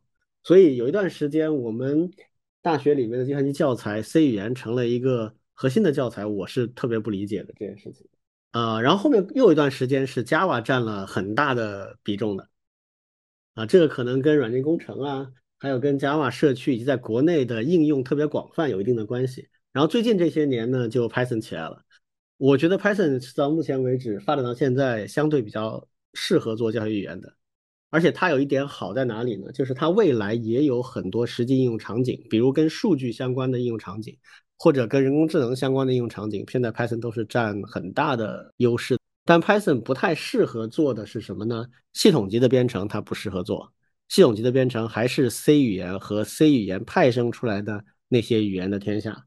嗯，然后做 Web 相关的呢，Python 可以做，但好像打不过 Node.js，打不过 JavaScript。OK，关于语言，我们还有下面一个话题啊，就是现在有一些很热门的语言，还有我们各自喜欢的语言，我们可以来稍微点评一下啊。其中一个非常热点的是这个 Rust 啊。我们今天稍微花点时间来聊聊 Rust 的情况。这个语言我知道老庄试过一下，我也玩过一阵子。王老师碰过吗？对我这边其实听过，我还没有具体写过嘞。嗯，大家觉得这个语言现在发展怎么样？最近的一些好像挺火的，非常火。我们听友群里有一个伙伴分享过一个调查，这个话其实去年我们也分享过，这个 Stack Overflow 做的一个很综合的。关于计算机技术的各种各样调查，其中有一个项目特别有意思啊，这个项目它叫做 Love and Dreaded，就它什么意思呢？就是正在使用某个语言的人对这个语言是爱还是恨。另外还有一个统计叫 Wanted，就是我没有用这个语言，但是我很想试一试。这两个调查，这两个调查里面 Rust 都是绝对的 Number One，就是正在用的人里面爱的比例最高，百分之八十。这个非常高，然后在 Wanted 就是没有用 Rust 人里面想试一试的也最高。从火这个角度，从流行趋势这个角度，Rust 现在已经是实质上的 Number One 了。当然，实际使用的占比它不高啊，它大概排前十，但是排不进前五啊，是这么一个状态。你们怎么看？我稍微用 Rust 只是改了改过一个插件，嗯，就是就是有一个呃非常不错的在 GitHub 上面生成静态页面的工具，就是它可以把 Markdown，然后呢快速的编译成那个 GitHub Pages 的那种静态页面，叫 MD MD Book。对，而且呢，它那套东西用 Rust 写最大的好处，因为我之前是用 Ruby 的嘛，Ruby 有好多的这种生成静态页面的工具，其中用的比较多的叫 Jekyll，还有那个 Gitbook 都是用 Ruby 写的。最大的问题就是慢。对，呃，然后 Rust 最大的好处就是快，但其实还有一个好处就是，呃，Rust 的那个 MD Book 对于插件的支持也挺好，所以呢，我就基于它自己改了一个插件。用来支持我的一些特定的格式，怎么说呢？其实没啥技术难度，甚至就没有什么好了不起的，因为他就是拿着人家的一个开源的插件，然后就瞎改，改到调通为止。嗯嗯，虽然调通的过过程比较痛苦，但是最终还是调通了。嗯，所以呃，说实话，这这个不能算是对这个语言有太多的了解，就是。这当然也是一种学习技术的方式啊，就是你拿人家的一个呃一个什么呃开源的组件、开源的框架或者是开源的这个呃软件吧，反正就拿来就瞎改，一直到改到你想要的样子。在这个过程当中，其实会有很多的收获，但是呢，这样所有的收获都是皮毛，或者说你你不太会对这个呃编程语言的本质有有太多的了解。是这样的一个一个过程，在这个过程当中，我除了就是叫做感觉到修改代码的痛苦，以及最后完成任务的轻松之外，对对于这个语言本身基本上无感，嗯，没没觉得特别好，也没觉得特别特别糟糕，对，大概是大概是这样的一些感想，嗯，我可能用的稍微深入一点啊，学肯定写过很多学习当中的乱七八糟小玩意儿。然后最近一次实用呢，是我在线上提供的有一个 API 啊，这个 API 是干嘛的呢？就是你可以输入一个日期或者输入一个月份，它就告诉你这个月份里哪些天是放假，哪一天是补休。这个事儿在中国其实挺复杂的，因为我们每年的这个是不一样的，你知道吧？每年的休假的时间和补休的时间都不一样啊，所以比如说突然问你啊，去年的十月六号你是在休息还是在工作啊？啊，或者问你今年的十月六号你是休假还是工作？其实很多人不知道的，对吧？你要去中国的官方网站上面去查。那我就写了一组程序来干这个事儿。首先呢，是用 Python 写了一个程序去爬官方网站的那些文件。每年我们都会提前一点把明年的那个发布在国务院的一个网址上的，你把它爬下来，然后呢，用一些文本的搜索替换啊，你就能够。知道每年那几个节日，它分别是怎么休、怎么补休啊？这是一个程序用 Python 写的。这个程序呢，我把它部署在 GitHub 上，用 GitHub 的 Action，它就定期每天会去爬一下啊，就这么一个自动更新了。我扔上去我就不用管了。它做出来的结果会存成一个又一个的 JSON 的数据文件，放在 GitHub 的库里面啊，这是第一块。然后第二块呢，就是我用 Rust 写了一个程序。这个程序我把它放在我的一个服务器上。这个程序的作用就是去读我刚才爬回来的那些 JSON 的文件，远程的把它下载下来，读里面的数据，把数据读进内存，然后写入到我的一个数据库里去。这是用 Rust 写的。然后另外呢，又用我特别喜欢的另外一个语言叫 Clojure 做了 API 的部分。这个 API 部分就是当你查询的时候，我就去查我那个数据库，然后输出给你结果。啊，有两个 API，一个 API 是给一个日期，告诉你是休假还是工作啊，另一个就是给一个月份，输出这个月份所有的日期，每一个日子它是休假还是工作，就是这么简单的一个东西。我用了三个不同的语言，纯粹为了玩啊，就是这样的。那 Rust 这个程序它是干了什么呢？就是我刚才说的，远程读文件下载，然后读 JSON 的格式，把它反序列化成内存里的对象，然后第三个把它写入到关系型数据库，就是干这个事儿。这个事儿我用 Rust 写的话呢，一共两百行代码大概，啊，就干了这么一件事情。那么我做这个事情的过程当中的体会是这样的啊，首先 Rust 这个语言现在最吸引我的不是它的什么语法呀，或者它的自动的引用技术管理啊，它叫做 ownership 所有权这个概念，等下再说啊。我最有感觉的是两点，第一点，因为这个语言很新，所以它的一些库尤其是那些非常常用的库，它的设计是很先进的。比如它远程去读一个 JSON 文件，然后把它反向序列化，啊，然后再序列化成别的文件，或者写到数据库里，这个过程它有非常好用的库，就是它可以自动的，你只要定义一个数据结构，然后这数据结构你做一些标记之后，它就自动能够跟 JSON 的那个文件格式可以串起来，它自动可以做 mapping。那么你读一个文件，然后设置一下，它就自动的会写进你的定义的那个逻辑对象里面去，然后直接就可以在程序里用了。就类似这样的东西，早期的应用，早期的编程语言，它其实没有这么好的一种设计理念，所以它用起来没有那么舒服。但是在像 Rust 这样近几年才发展起来的，它的一些关键的库做得非常好，啊，这是我第一个感触。所以。用它来做一些常用的操作的时候，你会觉得很舒服，是吧？代码的效率会比较高，这第一个啊。第二个就是因为 Rust 是一个纯静态语言，我们现在其实用的很多语言都是动态的，Python、Ruby、JavaScript 啊都是比较动态的，但 Rust 是一个静态语言。静态语言的意思是什么呢？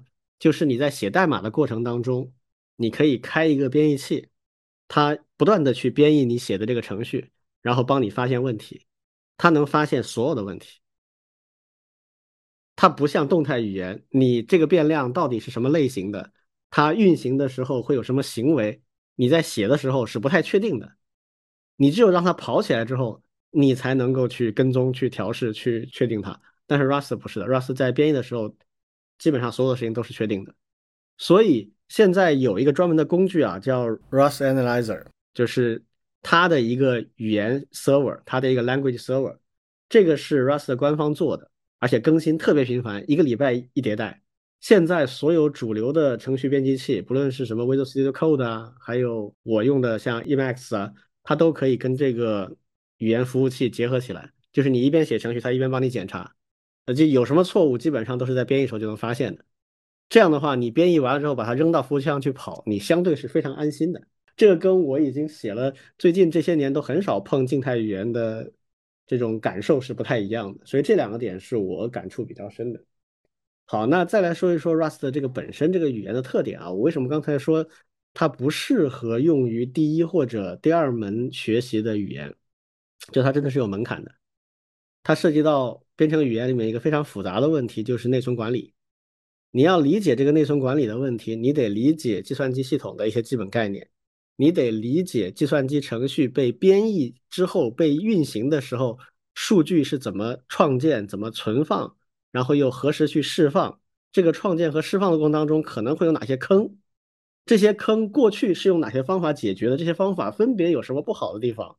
然后 Rust 什么地方做的比他们好？好，那 Rust 做的比他们好的地方又付出了哪些代价？这个代价是不低的。这个代价就是。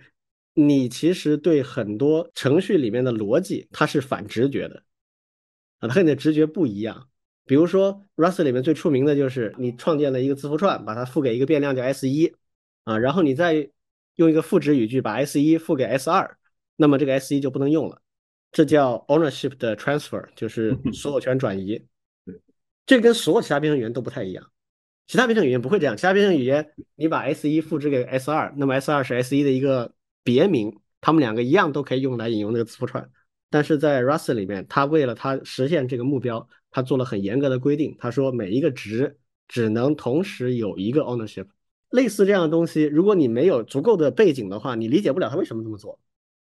好，然后后面又出现了更复杂的所谓 borrowing 和 lifetime，就是我可以借用这个 ownership 啊，我不 take 这个 ownership，我只是借用一下。啊，这个就更复杂了啊！这个实际上是来源于像 C 语言里面的 reference 概念，这个就更加难理解。那很多人会觉得，我操，这到底啥呀？啊，怎么一下子我能用，一下子就不能用了呢？这个里面就有很高的门槛。这个门槛，如果你作为第一门编程语言的话，呃，就我觉得得不偿失了，所以不适合。但如果说你已经掌握了一两门比较经典的主流的编程语言，或者最好你已经掌握了 C 语言的话，那么你再来学 Rust 的话，其实就有很多地方会有那种哦恍然大悟的感觉，那个时候可能就会比较愉快一点。你们有什么特别喜欢的语言以及喜欢的原因吗？我们简单跟大家分享一下就可以结束这个话题了。我都不用说了，我说了好多遍了。嗯，肯定是 Ruby 啊，对，肯定是 Ruby，因为 Ruby 的编程语言特别的不反人性，嗯，符合直觉。对，而且其实这个编程语言的创作者松本行弘，他其实是一个语言大师，就是他特别强调的就是我在设计这门语言的时候，我要怎么样让它合理。让它的命名合理，让它的那个变量名，让不是变量名，就是关键词那种函数名合理，用法合理，越是合理的程序员越是哎一上手就觉得哎他就该这样用哎，然后就发现果然就在那儿，嗯，所以其实 Ruby 里面有很多的这种同样的方法，有很多个别名，每一个别名都能用，嗯，恰恰就是符合了不同的程序员，甚至是不同的国家、不同的语言习惯的。那种用法，然后嗯，你就会觉得上手非常的轻松，它就它就该是这样的。对，学习成本很低，唯一的缺点真的唯一的缺点就是慢。对，其其他我是觉得 Ruby 的语法设计、语言设计，包括它的库的设计都是完美的，几乎是完美的。嗯，啊，但是现在不流行了，很遗憾。嗯，而而且因为这样的原因呢，其实当年构语言出来的时候，我试了一试，就觉得怎么都觉得不得劲。就比如说吧，它的那个 print，print 前面用了一个很莫名的缩写，叫 fmt 点 print。对，这什么鬼？这是什么缩写？对你为什么不用 format 呢？对呀，又没几个字母。对你节约那点字母到底为了啥？还不如 Java，Java 人家就是足够长，足够长，但是讲的清清楚楚的。对，也挺好。就你在一些非常没有必要节约的地方节约，然后在一些非常奇怪的地方，比如说每一个返回你都要判断 它是不是空，嗯，简直就这个好像后来改了，对，后来很晚才改嘛。就当年我因为这个原因错过了购语言，是没想到购语言现在这么这么主流，嗯，当年就纯粹的对这种语法和这种语言的不喜欢，就没没兴趣，后来就错过了。这就是我的简单的语言的一些看法吧。嗯，所以 Ruby 人家叫人本编程啊，嗯啊，以人为中心的编程，关注程序员的幸福生活啊，这个程序员很感动啊，很喜欢。对，嗯，王老师呢？对我我说一个语言呢，对，其实是我最近这几年还挺感兴趣的，嗯，JavaScript。嗯。对我我为什么要说这个语言呢？对，因为它它它不是一个新语言啊，其实很很老，而且呢，它也不是一个特别容易上手的，对，特别是相较于像 Python 来说，对，但是呢，我觉得 JavaScript 其实有一个很大的一个一个特点和好处，它的展现度是挺好的。什么意思呢？就是我们现在其实会教非计算机专业的很多的一些呃程序设计嘛。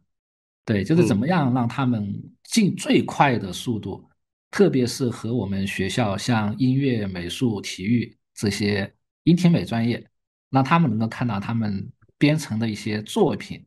对，包括像中小学，对，JavaScript 呢，其实是一个可以做的、可以做很多事情的一个一个语言，特别是它是能够直接在浏览器里面去运行，再加上现在的整个 JavaScript 的生态。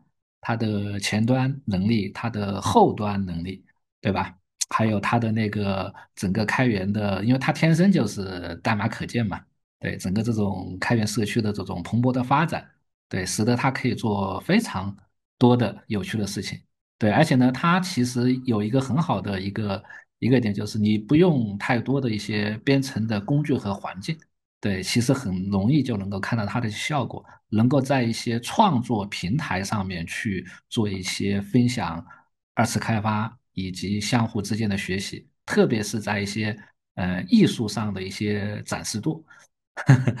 其其实挺想在学校里面，对，因为我是知道，像国外有的就就用 JavaScript 作为第一门编程语言去教一些一些一些同学的。对我们其实也也想用这个来做一些尝试，嗯。说起 JavaScript，我有一个补充啊，嗯，我我以前在我的那个博客里面写过一篇文章，里面就引用过两个著名的关于 JavaScript 的定律啊，一个是 Jeff Atwood，Jeff Atwood 是一个小网红啊，这我们程序员界的小网红，他后来参与了 Stack Overflow 的创办，他是联合创始人之一。这哥们儿有一个叫 Atwood Law，就是叫做阿图伍的定律啊。这个定律很简单，就是说，凡是能用 JS 写的应用程序，最后大家都会用 JS 去写。啊，这个叫 Atwood Law 啊。还有一个更牛逼的，就是 Tim Berners-Lee 啊，我们互联网的创始人之一。嗯，他也有一个定律，叫做最弱能力定律，叫 The Principle of Least Power。什么意思呢？就是说，这个语言越弱。那么你就越关注其中的数据，你就不会太关注这个语言啊。嗯，所以呢，如果我们用一种非常简单的声明式语法，那么随便谁都可以写一段程序来分析它。所以呢，这个理论的话呢，JavaScript 和 HTML 是绝配。嗯，就是 HTML 就是一个非常简单的声明式语法，它凸显这个数据，然后处理这个数据最好的什么呢？就是一个最弱的语言最好，就是 CS。所以我在这个博客里面我讲的结论是这样，我说我认为这两个定律啊。前者是后者的特例，就后者是一个更一般性的定律。然后，因为 JavaScript 就是一个很弱的语言，所以它就谁都可以拿它来写一段脚本来干活。然后，那么它就可以跟世界上最强大的数据集，也就是互联网上的 HTML 去结合。所以，JavaScript 就成了前端、后端甚至桌面通吃的编程语言之王。所以这就是这个这个原理啊！就我刚才听到王老师说 JavaScript，我就想起我以前写这么一段小文章。嗯嗯嗯，呃，确实是的。就 JavaScript 它的一个最大的特点就是轻量级，而且它跟浏览器高度结合。浏览器的核心就是一个 JS 的虚拟机。嗯啊，现代浏览器，所有的现代浏览器，它的核心部分就两个，一个是 HTML 的渲染引擎，另一个就是一个 JS 的一个 VM 啊。比如说 Chrome 的这个体系就是 V 八。啊，V 八还是 Node.js 的那个 VM 的核心，所以它非常方便，你把各种各样的编程的练习啊、展现啊，直接扔到网页里去，这个是它很得天独厚的一个优势啊。但反过来说，JS 从语法上讲，确实有很多很令人迷惑的东西啊。所以我为什么说我不太建议第一门来学它啊？第二门比较好。不好意思，我补一句话，就是网上有一种有一个梗图是很多年了，就是两本书。一本书是叫《J JS 权威指南》，好厚好厚的一本。对，另外一本是叫做《JS 当中好的部分》，很薄的一本。嗯，这个这个非常能说明 JS 的这个特点。嗯嗯，回头回头我把它搜了发到群里去。嗯，我见过这个图，这个图很出名啊，经常看到。好，我最后说一下我喜欢的编程语言。我一直对函数式编程比较感兴趣，因为搞数学出身的嘛。写函数式语言就像写一个一个的函数，你定义函数 A，然后在 A 基础上定义函数 B，然后在这个基础上定义函数 C，然后定义一组函数，然后最后函数解决你最终的那个问题。它引用了前面所有的函数啊，这是函数式编程语言的基本的逻辑。而且函数式编程语言它很强调一点，就是函数与函数之间没有任何副作用，它只通过参数来传递数据。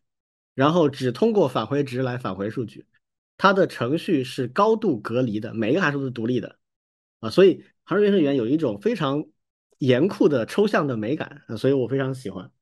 那最近这些年，我个人认为把函数编程的这种抽象美感和实用性结合最好的是一个叫 Clojure 的语言，这个语言是基于 JVM 的，就是它在 Java VM 的基础之上所。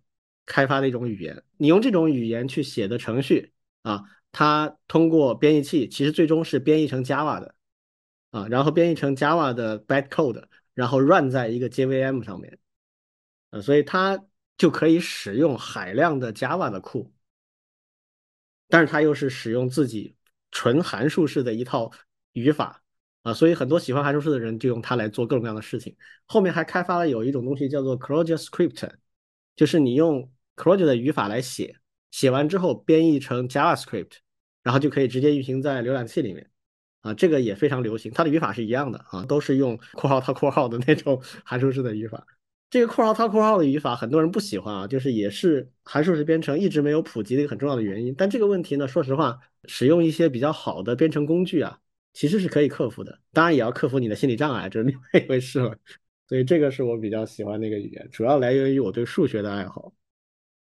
好，我们这个就先聊到这儿吧。我们下面来聊最后一个话题啊，就是关于盗版，也是之前在群里面关于盗版的事情啊，我们有一些讨论，甚至是一些争议啊。呃，就是我们到底怎么看盗版这个事情。首先，你们印象中对盗版的认知有没有什么一个过程或者变化的一个轨迹？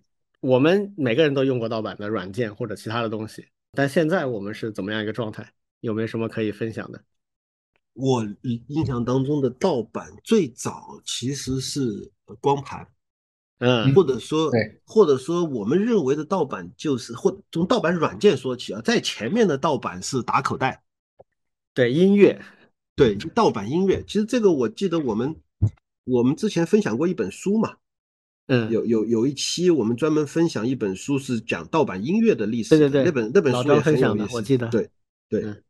然后盗版的软件其实是从这个光盘开始的，就是买一张光盘回去，然后里面有很多很多的软件，或者或者呢就是一个操作系统，比如说一个 Windows 或者是一个这个啊 PS。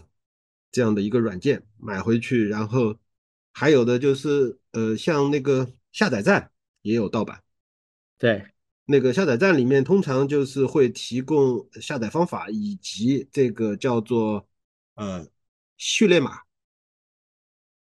就类似于就是你拿了这个码，然后你就可以解密你的一个软件，然后这个就可以像正版一样用，这个也是盗版的一个阶段。在后面，其实我们会有很多的机会用到的，比如说是电驴，嗯，用它来下载盗版的软件，或者是盗版的音乐，或者是盗版的书籍，对，都有了。这个这个其实就就很多了，盗版很多，而且有了字幕组以后，那些那些伟大的字幕组们，其实为大家提供了非常丰富的这个娱乐资源，这个也是一类盗版。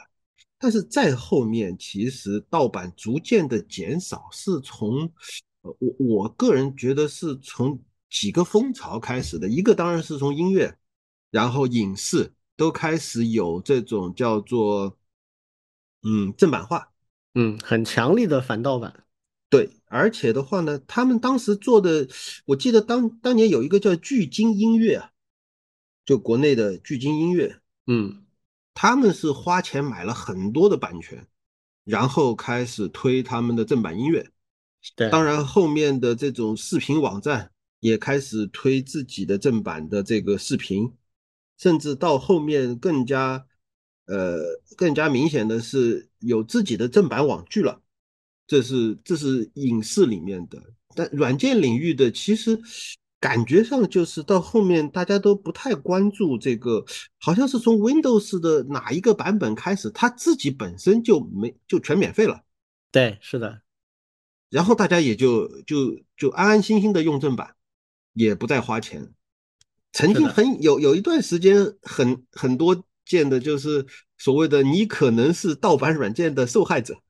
对，那个那个出现了很多年，反正反正就黑在那儿，反正大家就就看着呗。但事实上不并不影响使用啊。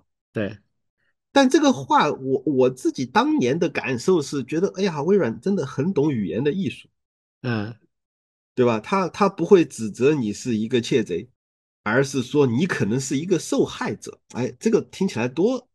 多这个顺耳啊，对吧？是的，虽然可能那个光盘也是我自己买的，但是我可能是受害者。你看，虽然我花了花了盗版的钱，但是我是个受害者，听起来挺不错。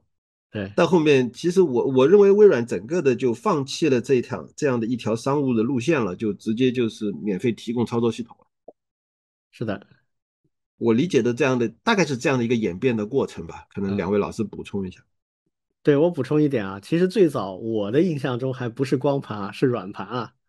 啊啊，对，那个时候那个时候 DOS 啊，两三张软盘装 DOS，然后一个什么 Turbo Pascal 或者 Turbo C 加加啊，或者 Turbo C 两三张软盘啊，还有这种游戏，像什么这个《轩辕剑》啊，《仙剑奇侠传》几张软盘啊，那个时候这些软盘就可以随意拷贝嘛。我有一套这个软盘，想起来了，对对对，想起来。我那个时候在大学，我们实验室里面有电脑，然后有一些软件，那有神就来找我们要，说：“哎呀，我们那个最新版的啊，那个 Turbo Pascal，我们当时学 Pascal，嗯，然后这个你有是吧？你给我拷一下，拿几张空盘来给我，给他拷贝。所以那个时候的计算机上面都有两个驱动器的，就是互相拷贝用的。啊，还有那种大的五寸的软的，跟小的三寸的硬壳的，嗯，各种不同，这个都是当年经历过的，嗯，啊，所以那个时候其实我印象中盗版最多的其实是软件，然后后面才是音乐，呃，影视剧，还有一些属于光盘的多媒体的数据或者系统，比如当时有个很出名的微软出的叫 Encyclopedia，啊，对，这是光盘版的百科全书，嗯。插进去，它都因为太大，没法装在硬盘上，它必须插着光盘去 run。里面是各种各样的百科全书的词条，而且它最吸引人的是词条进去有音频、有视频、有图文并茂的说明啊，不像我们一般看的书，这个在当时还是挺震撼的。嗯，就这个补充一点。嗯啊，王老师呢？对我补充一个游戏，它不是主，它不是那个电脑游戏，主机游戏，还有掌机游戏。对对对，它是需要。对，它是需要连那个机器一起改机才能够用的。对对对，是的，是的。对，当时我们也有掌机啊，还有像 Xbox 呀。对，然后呢，可以去改了机以后，甚至可以，你可以自己去弄啊。然后呢，在网上去下各种游戏的 ROM 呀，还有 CD 盘放到里面去，这样的话就可以永远去玩这些游戏了。对，这个我觉得，嗯，也干过，当年也是干过这些事儿的。对，对。那个时候的游戏机基本上都内置了一些芯片，这些芯片它是要读那个正版卡里面的一个存储区啊，然后对上了解密了才能够 run 起来。对，那基本上历代的游戏机都可以做破解啊，破解之后就可以直接把正版卡里面内容 dump 出来，然后自行烧录成一个盗版的卡，这个卡 在破解之后的机器上面就能读出来。在正版机上就不能读出来，啊，这个一直到很后面啊，我记得是到 PS 二的时候，索尼采用了一个非常新的加密算法，那个就好长时间都没破，嗯，啊，后面其实很多事情就变了，啊，大家可以很直观的感受到大家的消费心理的区别，在八九十年代，中国的人均收入才一两百美金，现在中国的人均 GDP 是一万多美金。其实那个时候游戏就是五六十刀一个了，五六十刀一个游戏三百块钱，这谁买得起啊？那现在还是这个价钱，涨了一点点。现在最贵的游戏七十刀，啊，那四百多块钱。其实说实话，游戏行业还是蛮良心的啊，这几十年了都没怎么涨价。那我们收入提升了，所以现在买游戏，说实话正儿八经玩主机游戏的就不在乎这点钱了。当然也有人做搞破解，这 是另外一件事儿。还有一类和那个盗版其实很相关的一类软件。叫做破解软件，你们还有印象？对，特别是一些大型的桌面软件，对它其实采用了一些加密手段，对，甚至国外的一些高手直接写一个注册机，对，然后你要在电脑里面去运行，你才能够去实时的去获取注册码，然后填进去。对，这个也是一个挺有挺有意思的一个现象的。嗯，因为有一些当时的软件都是要填一个注册码。这个注册码正版软件是印在光盘的盒子上的，啊，就是一张盘是对应独有的注册码。但是，呃，有些时候这个注册码它没有进行仔细的设计的话，你一个注册码可以使用很多次。但后面就开始提升了啊，就开始注册码跟你本机有关系，比如它会从你的主板上取一个唯一的标识符，根据这个标识符来生成一个独有的注册码，跟你的机器绑定。那么这种就用到刚才王老师说的，有人就开发一个注册机。这个注册机会模拟这个过程，帮你生成一个合法的跟你本机相关的注册码，然后你就可以注册了。那所有的这些花样现在都不 work 了，为什么呢？因为互联网发达了，现在所有的软件要防盗版，全都是实时联网。嗯，那么这些手段基本上就都无效了啊。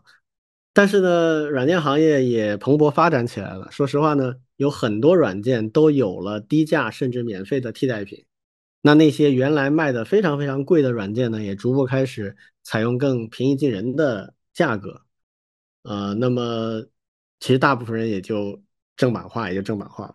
我大概是在零六零七年前后啊，从我的基本环境全面的转向 Mac 之后，我就基本上系统里面没有盗版的东西了。我那个时候执行的一个方案是这样子的，就是太贵的我就不用，我挑一个能用的，便宜点的，甚至免费的，也没有什么特别的。因为我的工作决定了我工作用的那些软件，绝大部分是免费的，比如开发用的编辑器啊，我买过的像 TextMate，呃，我还写过一个段子笑它，什么意思呢？就是有人会说啊，这个软件开发不易啊，它这个做的这么好的一个小工具，卖个二十刀，你支持一下它，它就能不断改进啊。啊，所以我们要支持正版软件啊！我说你说的都没错啊，但是呢，这个 TextMate 我买了之后它就不更新了，这个事情发生过好几次。我买了几个工具，然后后面它就都不怎么更新了。它曾经很火、很活跃，然后也很多人支持买，然后这个时候它就发财了嘛，它就财务自由了嘛，他就没有任何动力去改它了，然后更新就变慢了，然后后面几乎没什么更新了。啊，当然其实它也比较完善了，没有特别多必须要更新的东西了。所以很多事情就说不清楚，它实际上有一点矛盾的冲突在里面啊。反正从那个时候开始就很少用盗版的东西，基本上就没有了。工具我就逐步的替换成我要的。比如说啊，有一个臭名昭著的叫 Adobe 的公司啊，它有很多的大家离不开的软件，什么 Photoshop 啊、Illustrator 等等。那我后面就用了一个比较便宜的，但是完全够我用的，叫叫什么 Pixelmator。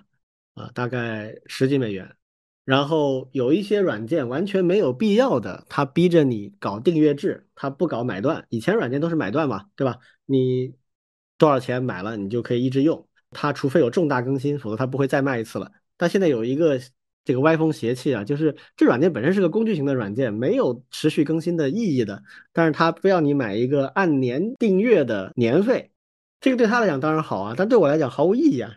那么这种我也尽量避免用，但有些实在避不开啊，那也没办法，只能被逼用了。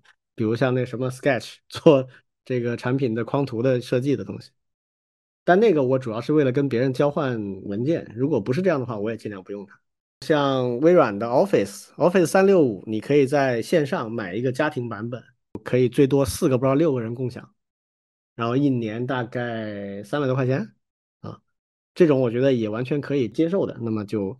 也就这么用了，然后就是音乐和游戏和影视剧这个事儿啊。刚才老庄提到盗版受害者，这个微软写的这个非常有创意的这样的一个提法，应该说很长一段时间了。有一个梗叫正版受害者，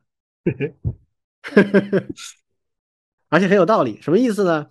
这是游戏里面最先出来的，后来我觉得在影视剧啊，在一些音乐里面也有类似的问题。它什么意思呢？就是正版的体验非常差啊！为什么会差呢？比如说游戏，游戏它为了防盗版，它在游戏里面加装了一些反盗版的一些模块，这些模块会使用非常复杂的算法来校验当前运行的游戏是不是正版，甚至还会长时间联网来做校验。那么它对你那个游戏体验其实是有影响的，动不动会呃 crash 退出啊，或者是卡住等等。那么就真的有人正版先买一份儿，但是实在被这个体验整的受不了了，然后再去下一份盗版。盗版因为把这个害群之马，这个专门用来反盗版的这个模块把它移除了嘛，那么运行就特别顺畅。也行，好吧。呃，这种我们就叫做正版的受害者。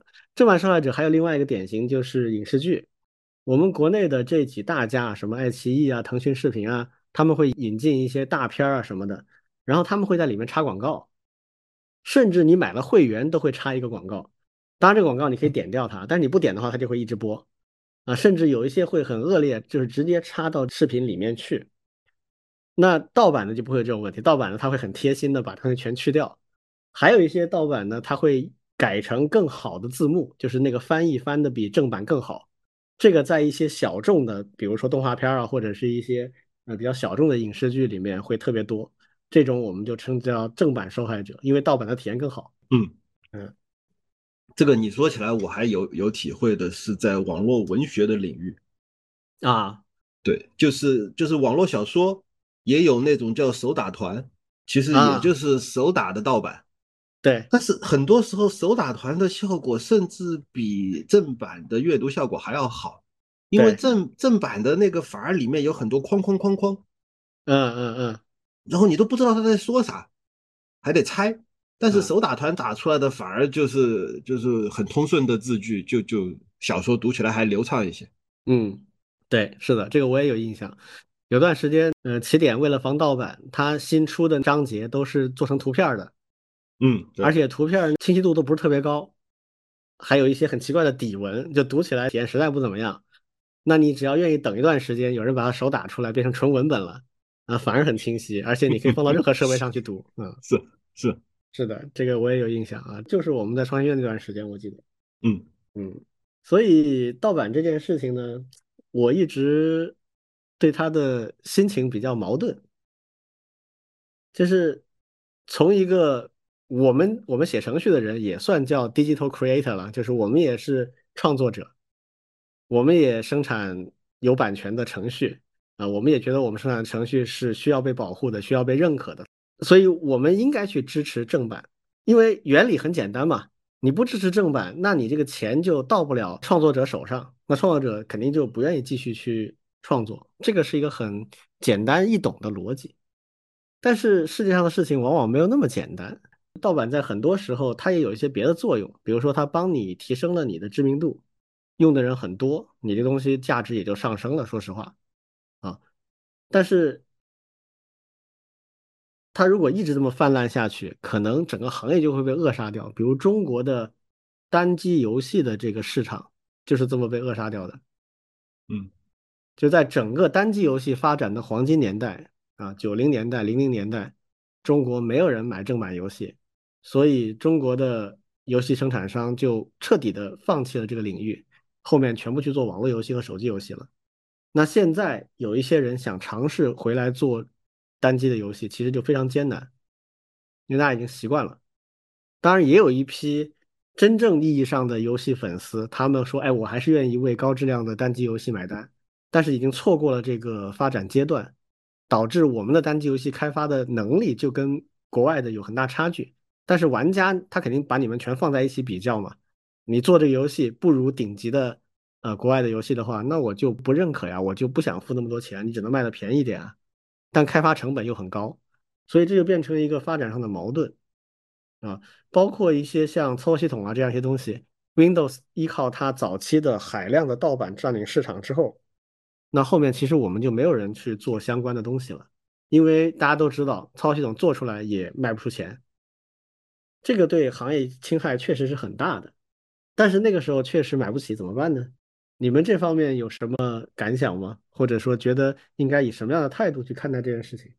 呃，我从开源的角度来谈一谈感想，就是之所以开源在国外能够发展起来，恰恰是因为呃，国外对于版权的保护会非常的严格。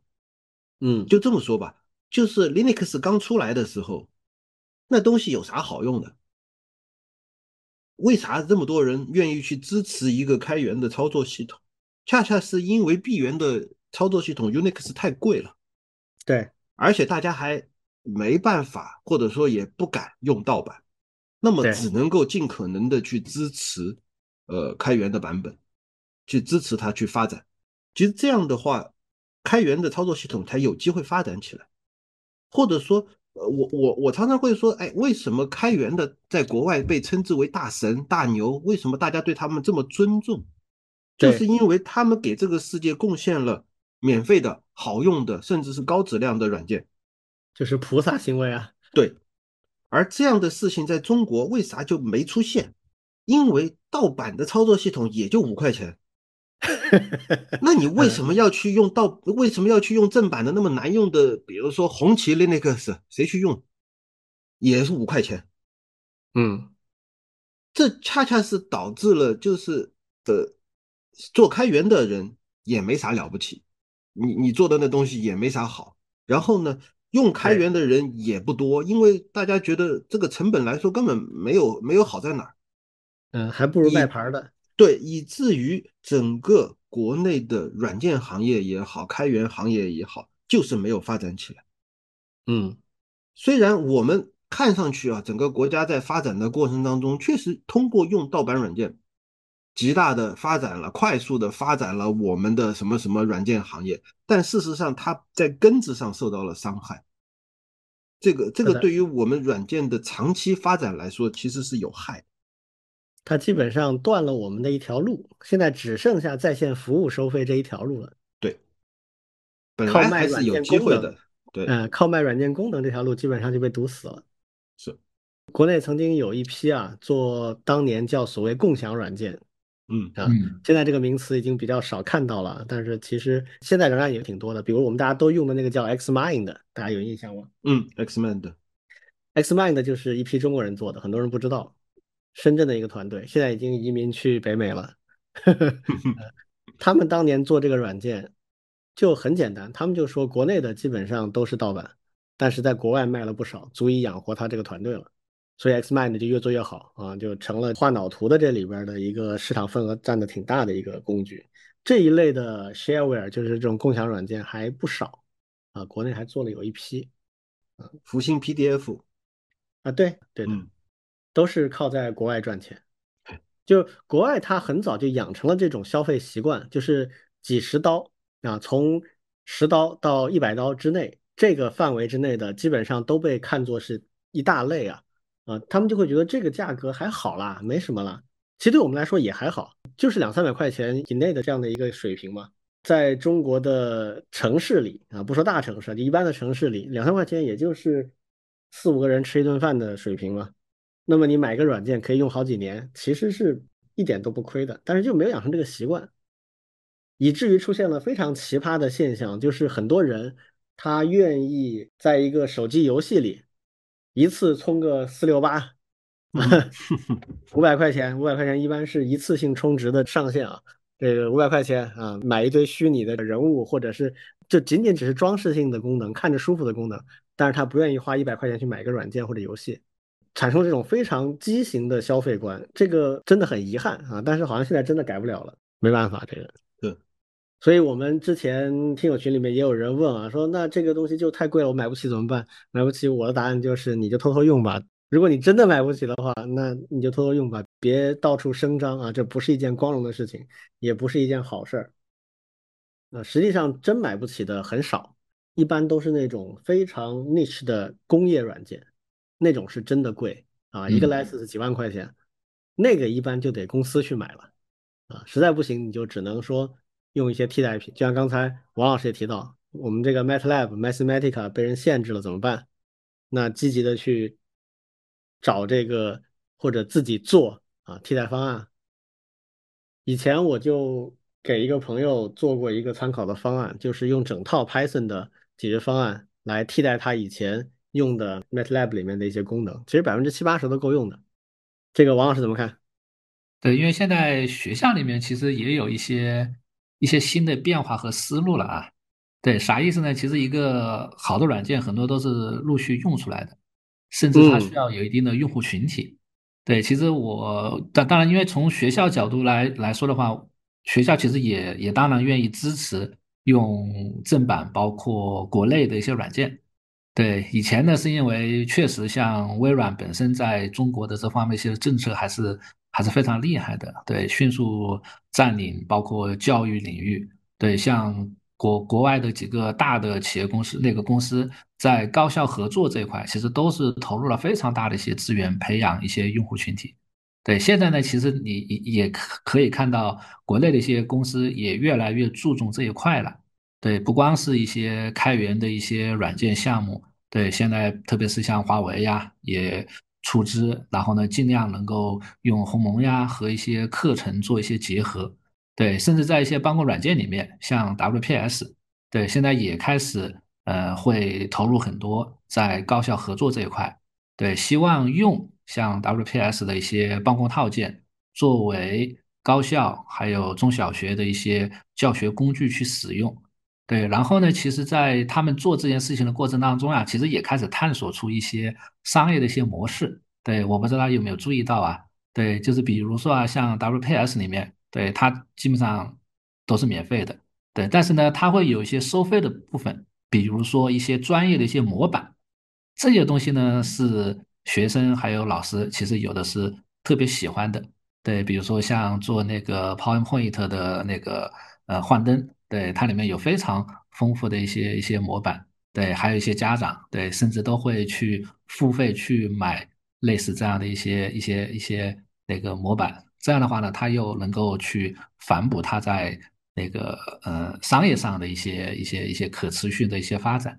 对，那大部分其实都是用这些软件去做这种教学的一些教具去用。对，这样的话呢，哎，嗯，他也许就会慢慢的能够找到一个好的一个方式，能够让呃这个软件可以持续的去发展。